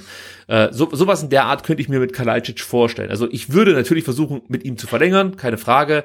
Aber ja, das richtet sich natürlich so ein bisschen danach, was ähm, oder wo Kalajdzic seine Zukunft sieht. Also glaubt der, dass er jetzt im Sommer direkt einen großen Verein finden kann, spekuliert er darauf oder sagt er, ich mach's wieder Kämpf ja, und ziehe sozusagen ins Vertragslo äh, äh, ins, in, mit auslaufendem Vertrag ins letzte Jahr. Äh, schwierig vor- vorherzusagen, aber Sebastian, ich denke mal, wenn du die Möglichkeit hast, mit ihm zu verlängern, musst du es machen. Absolut, denn wir dürfen ja nicht vergessen, ne, ähm, Sascha Kalajdzic ist dann demnächst zweieinhalb Jahre beim VfB und äh, hat noch nie vor mehr als neuneinhalbtausend Zuschauern gespielt im Ja. Stuttgart. Und also das, das kann ja nicht sein. Also der muss ja jetzt unbedingt mal dann vor einem vollen Stadion spielen und dann wird er von sich aus den Vertrag verlängern wollen. Bei Atakan Karasor läuft der Vertrag auch 2023 aus und da wird es jetzt schon interessanter. Also der hat sich, finde ich jetzt eigentlich, ich möchte nicht direkt sagen festgespielt, aber er ist einfach eine Größe geworden in dieser Mannschaft. Das hat man ihm vielleicht auch so gar nicht mehr zugetraut nach einem durchwachsenen Zweitligajahr. Da lief Ja. nicht alles glatt. Im ersten Bundesliga-Jahr zu Beginn auch nicht so gut, aber hat sich dann oder hat die Chance genutzt, die er bekommen hat, als dann viele Spieler ausgefallen sind in der Rückrunde äh, und ist jetzt eigentlich regelmäßig dabei äh, von Beginn an und macht das auch ganz ordentlich. Ist natürlich jetzt die Frage, ob man sagt, komm, den geben wir ab, machen ihn noch zu Geld, weil ich könnte mir schon vorstellen, dass es da auch äh, ein paar Interessenten geben könnte. Man hat ja schon aus Interesse, äh, man hat ja schon von Interesse aus Italien gehört. Ähm, Warum nicht? Also warum nicht versuchen, den jetzt im Sommer abzugeben, noch ein bisschen zu kassieren und dann Adieu zu sagen? Oder ist das für dich ein Spieler, den du unbedingt halten musst? Nee, un, un, unbedingt nicht, aber ich glaube halt, dass sein Nutzen für den VfB und für die Mannschaft größer ist als das, was du an Ablösesumme generieren könntest. Insofern äh, denke ich, ist er wirklich ein Kandidat für eine Vertragsverlängerung. Okay, und wie siehst du es bei Philipp Förster? Auch da läuft der Vertrag 2023 aus. Äh, genauso. Also ich würde sagen, jetzt bei, bei, bei, bei aller Liebe, dass jetzt Karasor und Förster jetzt äh, beides keine Spieler sind, die auf dem Transfermarkt so wahnsinnig sexy sind, die aber für den VfB einen sehr, sehr großen Wert haben. Und für mich sind das auf jeden Fall zwei Spieler, äh, mit denen man verlängern muss. Also bei Karasor hat man ja gehört, dass Atalanta Bergamo Interesse haben soll. Ja, das wäre natürlich dann schon auch ein Verein, ähm, der ein bisschen Kohle hätte und auch für, für Karasor vielleicht in der Lage wäre, äh, sowas wie sechs Millionen hinzulegen. Wie siehst du es da? Also wenn man wirklich dann so fünf, sechs Millionen für so einen Spieler Ja bekommt? gut, wenn wir in die, wenn wir, wenn wir natürlich in die Bereiche reinkommen, dann muss man noch mal drüber reden. Klar, also dann äh, denke ich, äh, ist der VfB auch auf die Transfererlöse dann angewiesen. Und wenn du für einen Spieler wie Karasor dann fünf, sechs Millionen bekommen könntest und der Spieler sich dann auch sportlich, würde ich jetzt sagen, verbessert, äh, das ist nochmal eine andere Geschichte dann, klar. Ja, dann haben wir Roberto Massimo. Auch da läuft der Vertrag 2023 aus. Und ich würde auch gleich noch Tongi Kulibali mit reinnehmen. Auch da läuft der Vertrag 2023 aus. Ähm, durchaus vergleichbare Spieler, Potenzial oder anders gefragt, wo siehst du jetzt das größere Potenzial? Bei Kulibali oder bei Massimo? Wenn du nur mit einem verlängern könntest, wen Ja. würdest du nehmen? Äh, ich glaube, ich würde tatsächlich Massimo nehmen. Mhm. weil ich bei ihm noch mehr Potenzial sehe als bei Kulibali. Ich glaube, wir haben den den äh, Peak Kulibali schon so gegen Dortmund gesehen, richtig geil, aber dann halt auch nie, nicht wieder rangekommen. Und bei Massimo sehe ich halt nach wie vor noch äh, Potenzial, dass er noch mehr zeigt, als er bisher gezeigt hat. Und ich, das fand ich auch noch gar nicht so schlecht. Das Problem ist halt wirklich, ne, dass die Mannschaft echt cool ist und eigentlich möchte man mit jedem Spieler verlängern. Ja, ja, das merke ich auch. Also bei der Frage, ja. die ich dir jetzt gestellt habe, habe ich auch kurz natürlich überlegt, was soll ich jetzt eigentlich machen? Ja. Ähm, ja, schwer. Also ich könnte mir vorstellen, dass du so auf dem freien Markt für Kulibali eine höhere Ablöse erzielen könntest. Ähm, dass der sich einfach leichter verkaufen lässt, ja. ja. Und es wäre natürlich toll, wenn der jetzt nochmal so richtig aufdreht und, und es dann wirklich auch ein Angebot gibt, das man schwerlich ablehnen kann. Und dann bin ich auch bei dir, äh, dann, dann kannst du mit Massimo weitermachen. Aber ich sehe es so, dass du einen wahrscheinlich abgeben kannst im Sommer. Ja. Weißt du, dass du da noch ein bisschen Geld verdienst. Und ja, da würde ich es wirklich davon abhängig machen, wie jetzt eben diese Saison verläuft. Also beide haben ja die Möglichkeit, sich in der Hinrunde regelmäßig zu zeigen, äh, weil eben dann Sascha, äh, ein, ähm, äh, Silas Katompa Wumpa ja. äh, fehlt, genau. Äh, die haben die Möglichkeit, sich zu zeigen und der es da sehr gut macht und vielleicht dann, wie du sagst, auch noch ein bisschen das Potenzial aufzeigt für Größeres. Äh, mit dem würde ich natürlich auf jeden Fall versuchen zu verlängern und mit dem anderen vielleicht dann doch die ein oder andere äh, Option abwägen, ob man da nicht noch ein bisschen Geld verdienen könnte. Weil gerade so Kulibali, das ist halt so ein, so ein Spielertyp, ich, ich könnte mir schon vorstellen, dass da der ein oder andere Club äh, in England sagt, komm, also da legen wir mal acht Millionen hin. Also es klingt total illusorisch, sage ich jetzt mal so, aber ich, ich glaube, in England gibt es da ein paar Interessenten, die, die durchaus bereit wären, für so einen Spieler das Geld hinzulegen. Ja, vor allem ist ja die die ähm, die Gleichung äh, Misslintat plus äh, junges Talent plus Frankreich ähm, ist auf jeden Fall ja äh, sexier als äh, die Gleichung ähm, Reschke plus äh, Talent aus Bielefeld. In, insofern gebe ich dir da recht. Also ne, Kulibali ist dann äh, vermutlich irgendwie so der attraktivere Transfer für Clubs, die sich nicht so gut auskennen vielleicht. Wie siehst du es bei Philipp Clement? Auch hier läuft der Vertrag 2023 aus verlängern oder ähm, also ich mach's mal kurz, ich würde auf keinen Fall verlängern. ich nee, sehe seh, seh, ja. seh ich ähnlich, ja. Jetzt, wenn es irgendwie die Möglichkeit gibt, ähm, würde ich versuchen, ihn noch zu verkaufen. Ähm, für kleines Geld äh, und, und äh, das Projekt Clement sozusagen damit abschließen, ähm, aber verlängern würde ich auf keinen Fall, ja. Nee, diese, diese, diese, diese, ähm, das, diese Verbindung VfB Clement, das hat, glaube ich, zu keiner Zeit irgendwie das eingelöst, was sich beide Seiten davon versprochen haben. Insofern denke ich schon, dass sich da die Wege trennen werden, früher oder später. Ja, schön gesagt. Ja. Ähm, Nikolas Natei äh, tue ich mir ein bisschen schwer, muss ich sagen. Also ich kann den Spieler immer noch nicht so ganz einschätzen. Ich fand das, was er in der dritten und zweiten Liga gezeigt hat, das, das, das war alles ziemlich gut. Ähm, das, das war ordentlich. Ähm, ich könnte mir vorstellen, dass Nate so ein Spieler ist, den man vielleicht noch mal verleihen könnte. Dann musst du natürlich den Vertrag verlängern. Also ich habe so ja. das Gefühl, dass Nate jetzt ungefähr da ist, wo ähm, Orel Mangala Ende 2000 oder im Sommer 2018 war, also äh, zum Ende der Saison äh, 2017, 2018 war. Da sehe ich jetzt momentan Nicolas Nate. Und ich fand, also Orel Mangala hat das sehr gut getan, dann dieses Jahr in Hamburg zu spielen. Ja. Äh, und, und genau so eine Station würde ich mir für Nicolas Natey nochmal wünschen. Also einfach ein sehr ambitionierter Zweitligist, der auch das Spiel machen muss, also ähm, wo er viel involviert wird in, ins Aufbauspiel, äh, hat Zweikämpfe führen muss. Irgendwie fehlt dieser Step noch. Also beim VfB sehe ich ihn aktuell noch nicht äh, als Kandidaten für die Startelf, äh, aber er muss spielen. Also das ist halt genau jetzt der Punkt. Ja. Er muss halt jetzt regelmäßig spielen. Beim VfB kann er das nicht. Ähm, deswegen vielleicht nochmal verleihen, ähm, vorher eine Vertrag Vertragsverlängerung bis 2025 oder so und ähm, und dann an die Hertha verleihen für den Wiederaufstieg. Für den Wiederaufstieg. Meinst du? Ja. ja, zusammen mit Kempf, die kennen sich ja schon. äh, nee, also das, das, das würde ich, glaube ich, versuchen. Ja. Ja, wir haben, wir haben ja beim VfB noch eigentlich so gut wie gar nicht gesehen. Ja, ne? Also genau. man kann ihn wirklich ganz schlecht einschätzen. Aber wenn du jetzt auch eben dann äh, gesagt hast, er ist dann der Kapitän der dänischen U21, also der, der scheint ja was auf dem Kasten zu haben. Aber wir haben es halt hier in Stuttgart noch überhaupt gar nicht gesehen. Und ich möchte mal gerne sehen, wie gut er wirklich ist und was er drauf hat. Äh, und wenn das halt aber beim VfB jetzt noch nicht so funktioniert, dann muss man halt überlegen, äh, was man mit ihm macht und das von dir die von dir angesprochene Laie dann mit äh, vorheriger Vertragsverlängerung klingt für mich logisch. Und zum Schluss kommen wir zu einem Spieler, da sage ich dir gleich vorweg, mit dem würde ich sofort verlängern, das ist Mo Sanko. Auch hier läuft Ja. der Vertrag 2023 aus und ich finde, man muss die aktuelle Situation ausnutzen und zu Mo Sanko Ja. sagen, pass auf, wir verlängern erstmal, hier komm Junge, hier Ja, hast du bis einen 2030, Vierjahresvertrag, ja. ja, oder genau noch länger, unterschreib mal hier unten, wir setzen voll auf dich. ja, also da kannst du dich auch ganz schnell in die Nesseln setzen, dass du dem jetzt einen Natürlich. Vertrag gibst bis 2027 und er nie wieder Fußball spielen kann. Hoffentlich Ja. wird es so nicht kommen. Aber eins ist klar, also du musst jetzt eigentlich mit Mosanko verlängern. Also mit dem möchte ich jetzt nicht ähm, ja ins letzte Vertragsjahr gehen, ohne vorher irgendwie Nee, schon nee. Ähm, die Sache hier geregelt zu haben.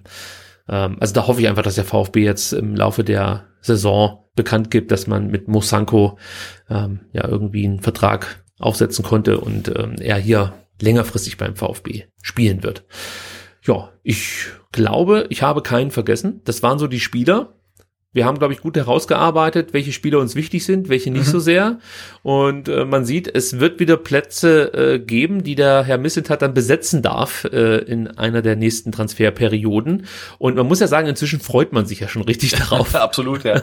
äh, wen Sven Missentat mal wieder ausgräbt. Und ähm, ja, also wir sind gespannt, werden das Ganze natürlich mitverfolgen und äh, vielleicht dann auch mal abgleichen mit der Realität. Also vielleicht kommen wir da in den nächsten Wochen nochmal drauf zurück, wenn es da Neuigkeiten in Sachen Vertragsverlängerung gibt. Dann schauen wir jetzt, Sebastian, ähm, rüber zur U21 ähm, und natürlich auch zu den Frauen vom VfB Obertürkheim. Das Schöne ist, du warst in Obertürkheim, hast dir das Spiel der Frauen angeschaut. Es ging gegen Alba Weiler und es ging 0 zu 0 aus, Sebastian. Ähm, das klingt wenig spektakulär. War es denn ja vor Ort etwas unterhaltsamer, als das Ergebnis es vermuten lässt?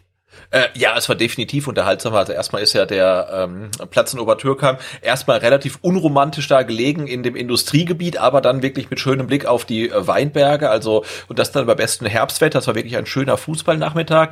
Und äh, ja, das Spiel war weitaus ähm, attraktiver und spannender, als das Ergebnis dann ahnen lässt. Und äh, ja, man kann aber auch sagen, also die Damen vom VfB Obertürkheim können, glaube ich, mit diesem Heimpunkt relativ gut leben, weil Alba Weiler hatte halt wirklich klar die besseren Chancen, hatte aus meiner Sicht auch klar die bessere Spielanlage. Und Obertürkheim hatte auch ein bisschen Glück, dass sie kein Tor bekommen haben. Also ich glaube, die größte Chance für Alba Weiler war in der zweiten Halbzeit ein äh, indirekter Freistoß im Strafraum der Obertürkheimerinnen, weil äh, vorher gab es da ein Missverständnis zwischen Torhüterin und Abwehrspielerin. Und ähm, das gipfelte dann darin, dass die Keeperin ähm, den Ball angestupst hatte für ihre äh, Teamkollegin, die dann aber irgendwie nicht reagiert hat. Und dann, als dann die gegnerische Stürmerin anbrauste, hat dann äh, ja, die Torhüterin den Ball nochmal weggeschlagen, also zweimal berührt, gab dann Freistoß äh, und da gab es dann, glaube ich, drei oder vier Schusschancen, bis der Ball ähm, endlich geklärt war. Und man hat schon gesehen, dann ganz deutlich auch, äh, woran es äh, den Obertürkheimerinnen nicht mangelt. Und das ist tatsächlich Leidenschaft. Also ich glaube, ihr Slogan ist ja auch OBT ist Leidenschaft. Also wirklich in jeden Ball reingeworfen, äh, harte Zweikämpfe geführt. Also es ging bei dem Spiel richtig zur Sache. Es lag relativ häufig eine Spielerin ähm, auf dem Boden. Das betraf dann beide Mannschaften. Ähm, also es wurde nicht mit Grätschen gegeizt. Das war, ging richtig hoch her.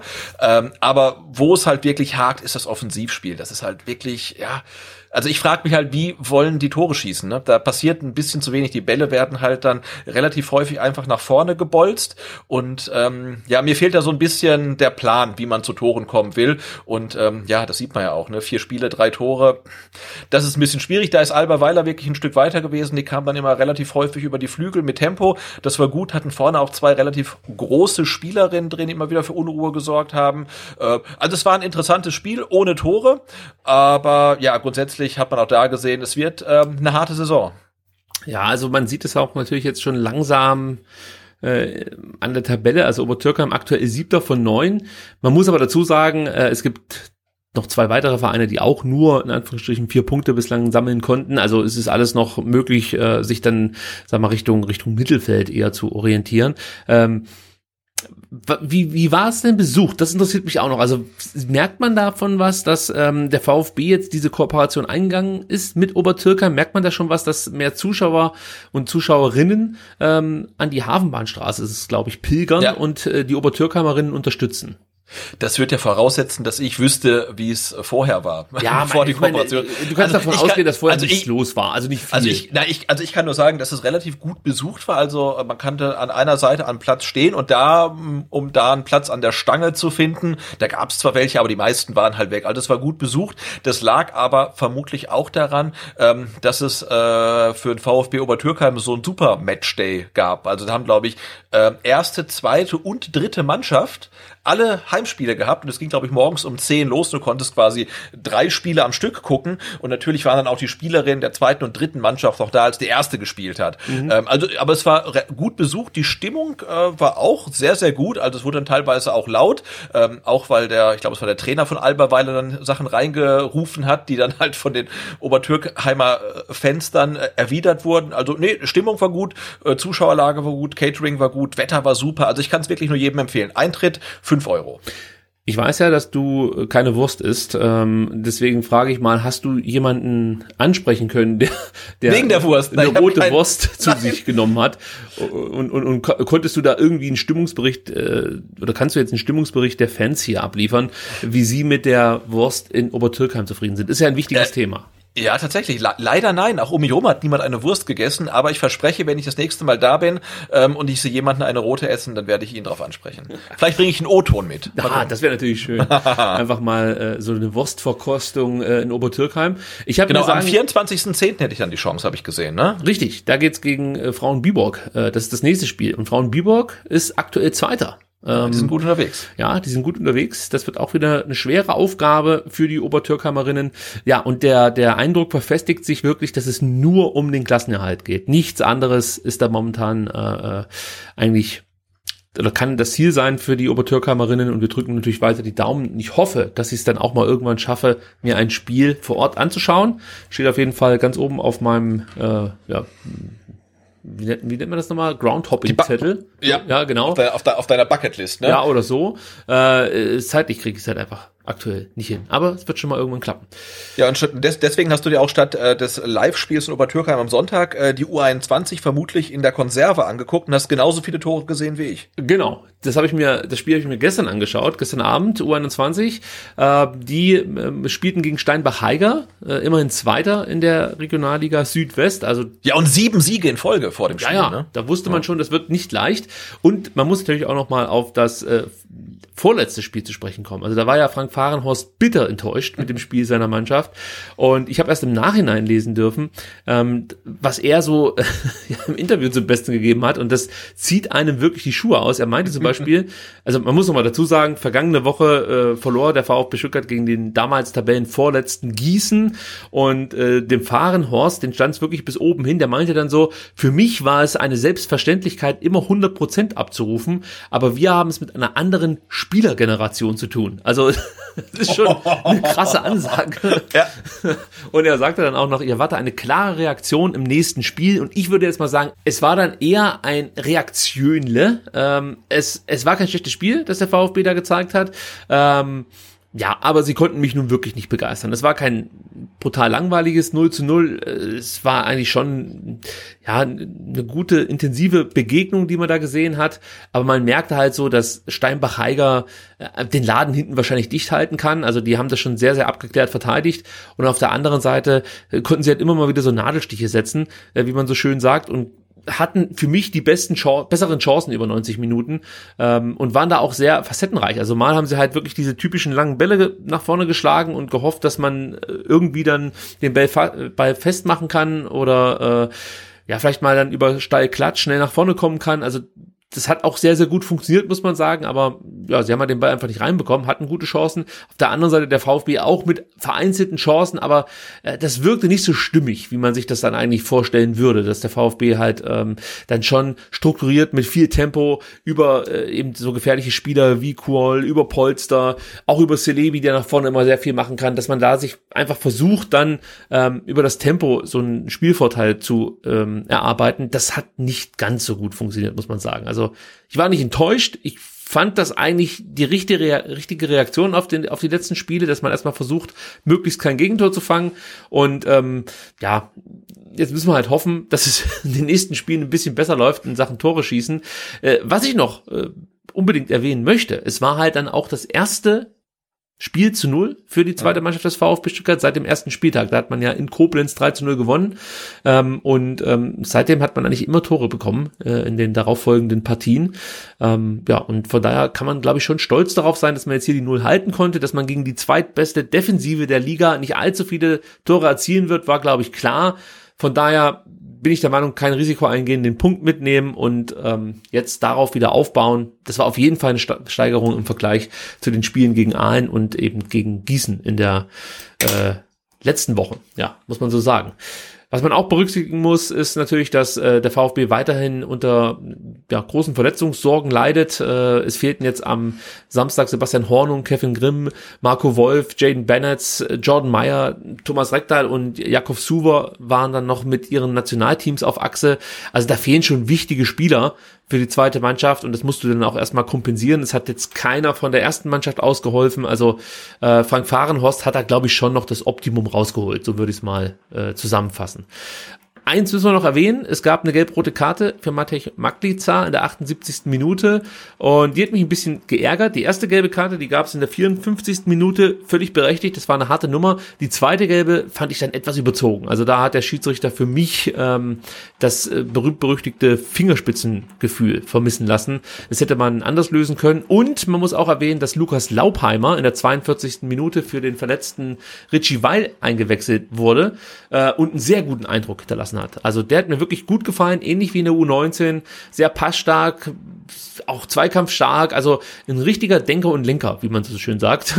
Und ähm, hat dem Spiel auch gut getan, der zweiten Mannschaft. Also das war beeindruckend, muss man sagen. Ja, ähm, Ansonsten, ach so, Sven Schiplock gab nach einmonatiger Verletzungspause sein Comeback. Ja, also es war zwar in Anführungsstrichen nur ein Monat, aber er verpasste sechs Spiele, äh, also schon relativ viel und wurde dann in der 57. Minute für Alu Kohl eingewechselt, holte sich auch noch eine gelbe Karte ab, hat also sozusagen alles reingeworfen, es reichte aber nicht. Ja, hat keinen Treffer erzielen können, aber er ist wieder da und äh, somit eine weitere Option vorne im Sturm. Ja, für die äh, zweite Mannschaft geht's jetzt weiter am kommenden Sonntag in Groß Asbach um 14 Uhr. Also da treffen sich zwei Tabellennachbarn. Der VfB aktuell 10. Groß Asbach 11. Dann am Dienstag, ähm, das ist dann in zwei Wochen, also heute in zwei Wochen, geht es mhm. dann wieder hoch auf die Waldau. Und äh, da spielt der VfB Stuttgart unter Flutlicht gegen den FSV Frankfurt. Die stehen aktuell auf Platz 12, sollten aber eigentlich ähm, ja, höhere Ziele haben. Also das ist eigentlich so ein Kandidat gewesen, ähm, der durchaus ein Wörtchen um die Aufstiegs- äh, oder um den Aufstiegsplatz mitreden können sollte, aber bislang bekommen sie es nicht so richtig auf den Platz, haben sie jetzt aber auch so ein bisschen konsolidiert und ähm, das könnte ein interessantes Spiel werden dann am Dienstag. Also wer da Bock hat, schaut vorbei. 26.10. Wir werden auch wieder da sein und ja, für, freu mich drauf, genau, für Leaks im Einsatz sein. Also äh, da können wir uns dann auch gerne äh, während dem Spiel und davor und danach ein bisschen unterhalten, wenn ihr vor Ort seid. Also ruhig uns ansprechen. Wir haben Bock drauf. Und am 31.10. geht's dann gegen Homburg. Ähm, das ist dann wieder auswärts. 14 Uhr sonntags. Äh, also wer da in der Nähe irgendwie wohnt, kann vorbeischauen. Das wäre dann gegen den 9. Und ich würde mal sagen, danach weiß man auch so ein Stück weit, in welche Richtung das gehen wird für den VfB, weil das sind alles so Vereine, die eben ähm, ja, sich in ähnlichen Tabellenregionen aktuell wiederfinden, wie der VfB Stuttgart. Äh, und ja, ich, es wäre halt schön, wenn man dann irgendwie vielleicht mit sechs Punkten aus diesen drei Spielen rausgehen könnte. Wird schwer, aber nicht unmöglich. Ich wollte ähm, sagen, das sind ja. jetzt die Wochen der Wahrheit. Der VfB, du hast gerade angesprochen, jetzt mal hier ganz kompakt. VfB ist Zehnter und spielt jetzt gegen den Elften, dann gegen den Zwölften und dann gegen den Neunten. Also ähm, danach weiß man, in welche Richtung es geht. Ja, gehe ich von aus. Und es ist Gott sei Dank nur ein Heimspiel dabei. Wir wissen ja, der VfB mit chronischer Heimschwäche. Äh, also da können wir uns was ausrechnen dann gegen Groß Asbach und gegen Homburg. Und Frankfurt ist dann ein Bonusspiel. Nein, Spaß beiseite.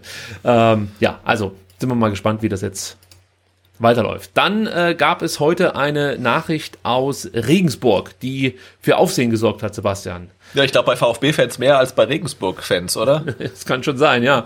Denn Christian Keller verlässt den SSV Jan Regensburg. Der Geschäftsführer Profi Fußball verlängert seinen auslaufenden Vertrag über den 31.10.2021 nicht. Und ihr wisst es, Christian Keller wurde ja mal als Nachfolgekandidat für Thomas Hitzesberger gehandelt, als eben Vorstandsvorsitzender hier beim VfB Stuttgart.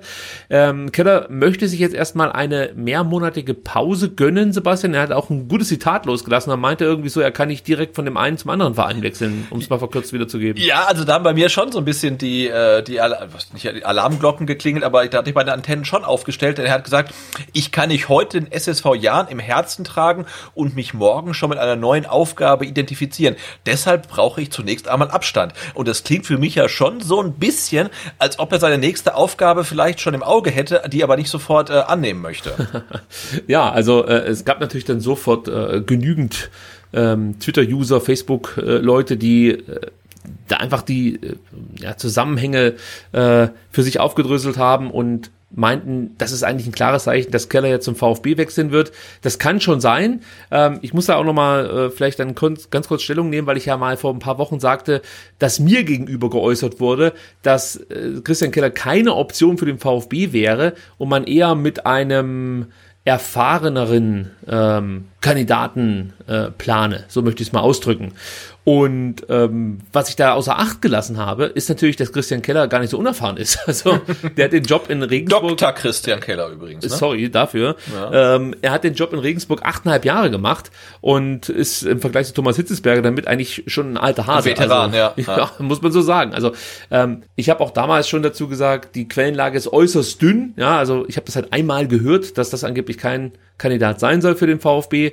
Äh, wenn er jetzt doch einer wird, ja, dann ist es halt so. Also es ist für mich ja eher positiv zu werten, weil wenn man sich so ein bisschen mit Christian Keller beschäftigt, sich so ein paar Interviews anschaut oder durchliest, dann merkt man relativ schnell, dass das eigentlich ja ein guter Mann ist, sage ich jetzt mal so, also ein geeigneter Kandidat, so möchte ich es mal ausdrücken ähm, und ähm, ja durchaus, glaube ich, dem VfB gut zu Gesicht stehen würde, also so als als Persönlichkeit auch, oder? Sebastian, wie siehst äh, du's? Äh, ja, ja, scheint so, ne? Und der passt ja auch irgendwie in diese neue Altersstruktur, äh, dass dann die Verantwortlichen doch relativ jung sind, weil er ist auch erst 42, aber schon, du hast gesagt, äh, achteinhalb Jahre bei Jan Regensburg. Und ja, es kommt einem ja schon so ein bisschen seltsam vor, ne? Kaum ist er oder er ist dann beim VfB als Nachfolger im Gespräch und jetzt äh, dann sagt er, er wird seinen Vertrag am 31.10. dann beenden und braucht dann ein bisschen Auszeit, um dann vielleicht neue Aufgaben zu übernehmen. Man darf ja nicht vergessen, äh, Jan Regensburg ist aktuell Zweiter der zweiten Fußball-Bundesliga und vermutlich so erfolgreich wie seit Jahrzehnten nicht und gerade jetzt äh, sagt er, er ist raus aus der Nummer. Also ach, das sind für mich schon ein paar Zufälle zu viel eigentlich. Wenn es am schönsten ist, sollte man aufhören. Soll man aufhören aufhören, ja, ja natürlich. Also vielleicht macht er das äh, und sucht sich dann irgendwie ja was was was ganz anderes aus. Also wer weiß, wo er dann am Ende enden wird. Ähm, ja, wir werden es weiter verfolgen und sobald es Neuigkeiten gibt und heiße Informationen mit euch teilen. Ja. Yes. Dann kommen wir zu Oma Mamouche und wir müssen sagen, wir haben es geschafft, Sebastian. Wir haben ja. Oma Mamouche, wir alle, zum Rookie des Monats September gewählt. Ähm, er setzte sich gegen Mitchell Bakker und ähm, Josko Guardiol durch. Wir haben ja letzte Woche euch gebeten, äh, geht auf die DFL Rookie äh, of the Month Seite oder was, ich weiß gar nicht mal, wie der, wie der Link genau hieß, aber ihr wisst schon, was wir meinen, ähm, stimmt für ihn ab und ja, er hat das Rennen gemacht und ich habe nochmal nachgeschaut, äh, also die Fanvotes machen nur 40 Prozent äh, der, der Gesamtsumme aus. Also die anderen Votes, die noch mit reinkommen, kommen von Clubvertretern und sogenannten Experten. Also ich vermute jetzt einfach mal, äh, dass der, dass der bei den Fanvotes irgendwie so, weiß ich nicht, irgendwas mit 80 Prozent oder so ja, erreicht ja. hat. Äh, weil ich könnte mir schon vorstellen, dass der ein oder andere Experte nicht unbedingt Oma Mamouche als Rookie ja. des Monats September gesehen hat, wenn man sich überlegt, was der Backer so abgerissen hat. Und Guardiola hat ja durchaus auch zu überzeugen gewusst. Äh, genau, aber man muss ja auch, auch, auch sagen, also wenn jetzt äh, ein Spieler vom VfB Stuttgart gegen Spieler von Bayer Leverkusen ähm, und RB Leipzig antritt, also das kann dann nicht sein, dass er nicht den Titel gewinnt. Da müssen wir uns wirklich alle schämen. Also ja. das Aber wir haben es gut gemacht. Also von daher, absolut. wir informieren euch natürlich auch, äh, sollte der VfB Stuttgart für den Monat Oktober einen Rookie des Monats äh, Kandidaten stellen und dann muss man natürlich auch wieder abstimmen, zahlreich. Genau, Ganz, Mamouche hatte einen relativ, also wirklich einen sehr soliden Freitag. Ne? Also erst kam die Meldung, dass er Rookie of the Month ist.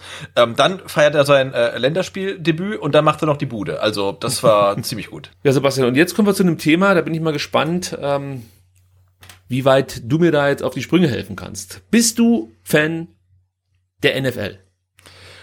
Äh, nee, kann ich so nicht sagen. Also ich habe mir dann hin und wieder mal ähm, die, die Spiele angeguckt, aber es ist dann irgendwie darin ausgeartet, dass ich irgendwann mal Super Bowl geguckt habe und viel zu spät erst ins Bett gekommen bin, weil es irgendwie so super spannend war. Und äh, also nee, nee, bin ich nicht. Sagt dir der Name Jacob Johnson was? Ja, natürlich. Äh, äh, das ist der berühmteste VfB-Fan in den Staaten, glaube ich, oder? Ja, muss man mittlerweile so sagen. Ja. Also äh, Fullback äh, für die New England Patriots und ich glaube bei den Stuttgart Scorpions äh, seine Karriere begonnen. Ähm, sollte ich da jetzt irgendwelche Falschinformationen unter das Volk streuen und äh, Football-Fans die Hände über den Kopf zusammenschlagen, ich gebe mich hiermit geschlagen. Ich bin kein NFL-Fan, beziehungsweise ich muss das revidieren. Ich finde die Sportart mega interessant, äh, macht mir auch Spaß, das live zu schauen, beziehungsweise auch, na, eigentlich nur live zu schauen. Ähm, mir fehlt halt die Zeit. Also das heißt, ich, ich bin nicht mehr so involviert, wie ich das ganz, ganz früher mal war. Da habe ich regelmäßig NFL geschaut, aber mittlerweile bin ich komplett raus. Ähm, ich kann sagen, das letzte NFL-Spiel, das ich gesehen habe, das war ein Super Bowl. Da standen die Oakland Raiders im Finale. Ich weiß nicht genau, wann das war. Es muss Anfang der 2000er oder so gewesen sein. Also es muss wirklich lang her sein. Ich überlege gerade, also nee, kriege ich nicht mehr zusammen. Also ich muss wahrscheinlich selber schauen. Wahrscheinlich mache ich mich jetzt ja auch gerade noch und, und die Raiders standen gar nicht im Finale oder so, aber ich meine, sie standen im Finale. Also scheißegal. Auf jeden Fall, Jacob Johnson kenne ich natürlich auch, weil ähm, er immer mal wieder äh, ja, in diversen Medien auftaucht, wenn es um den VfB geht und irgendwie so einen NFL-Bezug. Und ähm, was ich aber schön fand, war jetzt sein Statement bei so einem Media Day, Media Scrum in den USA. Ähm, da wurde er nämlich gefragt, und das ist natürlich die dümmste Journalistenfrage, die man überhaupt stellen kann, äh, für wen er denn jetzt beim Fußball sei, für Dortmund oder für Bayern. Also da merkst du halt sofort, okay, die Amerikaner haben sich nicht allzu viel mit Jacob Johnson äh, auseinandergesetzt, weil man hätte, glaube ich, relativ schnell rausfinden können, dass er großer VfB-Fan ist. Ähm, und dann werden halt so Fragen gestellt, äh, Bayern oder Dortmund, weil sie sonst wahrscheinlich keine Bundesliga-Vereine kennen. Und wir hören uns mal an, was Jacob Johnson darauf geantwortet hat. Dortmund or uh, Bayern? Oh man, listen. Now that's that's a good discussion, but I'll tell you neither. I'm VfB Stuttgart, siegen und kämpfen till I die. Okay, we, we just got back up to the first division and we're playing pretty good. Wow, Yeah. okay, you're a loyal guy. All right, appreciate it. Yeah. Ja, I appreciate it too. Äh, also muss man schon sagen, äh, das ist ein ziemlich cooles Statement gewesen von ihm. Und es hat mich so ein bisschen an einen amerikanischen Rapper erinnert, Machine Gun Kelly. Ich weiß nicht, ob du den kennst. Äh, ja, was ich nicht wusste, habe ich heute gesehen, dass der ja mit Megan Fox verheiratet ist. Ja, das wusste ich. Weißt du warum? Weil die immer äh, bei der UFC aufschlagen zusammen. beide, gro also weiß ich nicht, ob beide äh, große MMA-Fans sind, aber äh, Machine Gun Kelly ist großer MMA-Fan und äh, ist dann regelmäßig vor Ort mit Megan Fox. Äh, und ich dachte, ich muss ja dazu sagen, also ich, ich, ich habe Machine Gun Kelly jetzt nie irgendwie groß live verfolgt. Ich kannte so seine Musik und dann siehst du vielleicht mal so ein Plattencover und so. Das sah ja immer ganz normal aus, würde ich jetzt mal so sagen. Also Boah, so wie, wie man halt heutzutage so Jugendliche sieht. So, und dann sehe ich den da äh, bei der UFC und dachte die ganze Zeit, was ist denn das für ein Clown? Ich habe den nicht erkannt. Also der sah wirklich aus wie so ein Clown für mich jetzt, ja. Äh, und an seiner Seite äh, halt Megan Fox, die habe ich dann direkt erkannt. Und ich habe das aber überhaupt nicht zusammenbekommen, dass das Machine Gun Kelly ist. Ähm, und ja, tatsächlich, die beiden sind zusammen. Jetzt schweifen wir auch schon ein bisschen ab, denn ich wollte ja jetzt eigentlich überleiten, dass MGK den berühmten Hit Till I Die, den er für seine Heimatstadt Ohio oder für seinen Heimatstaat Ohio äh, äh, geschrieben hat und performt hat und ähm, er schreit ja da immer rum Till I Die, Till I Die und so und dann dachte ich, Mensch, das passt doch eigentlich ganz gut. Der Jacob Johnson sagt auch VfB Till I Die und dann habe ich mal für heute ein neues Outro zusammengebastelt, Sebastian. Aber bevor wir uns das anhören, bedanke ich mich erstmal bei dir, dass du dir auch heute wieder die Zeit genommen hast, ähm, mit mir so ein bisschen über den VfB zu sprechen. Corona haben wir durchgenommen, ganz viel Corona muss man sagen. Wir haben Oh über ja. Gladbach gesprochen und auch noch ein paar andere Themen gestreift. Es war heute ein bisschen holprig. Ich hoffe, ihr merkt davon nichts mehr in der Ausgabe. Ich versuche mein Bestes, schneide jetzt wie ein Weltmeister. Aber nochmal vielen Dank an dich, Sebastian, dass du dir Zeit genommen hast. Gerne, gerne. Und dann äh, sehen und hören wir uns am Samstag im Fanradio, ne? So sieht's aus. Und äh, jetzt gibt's hier den großen Hit Machine Gun Kelly und Jacob Johnson. VfB Till I Die. Bis nächste Woche. Ciao.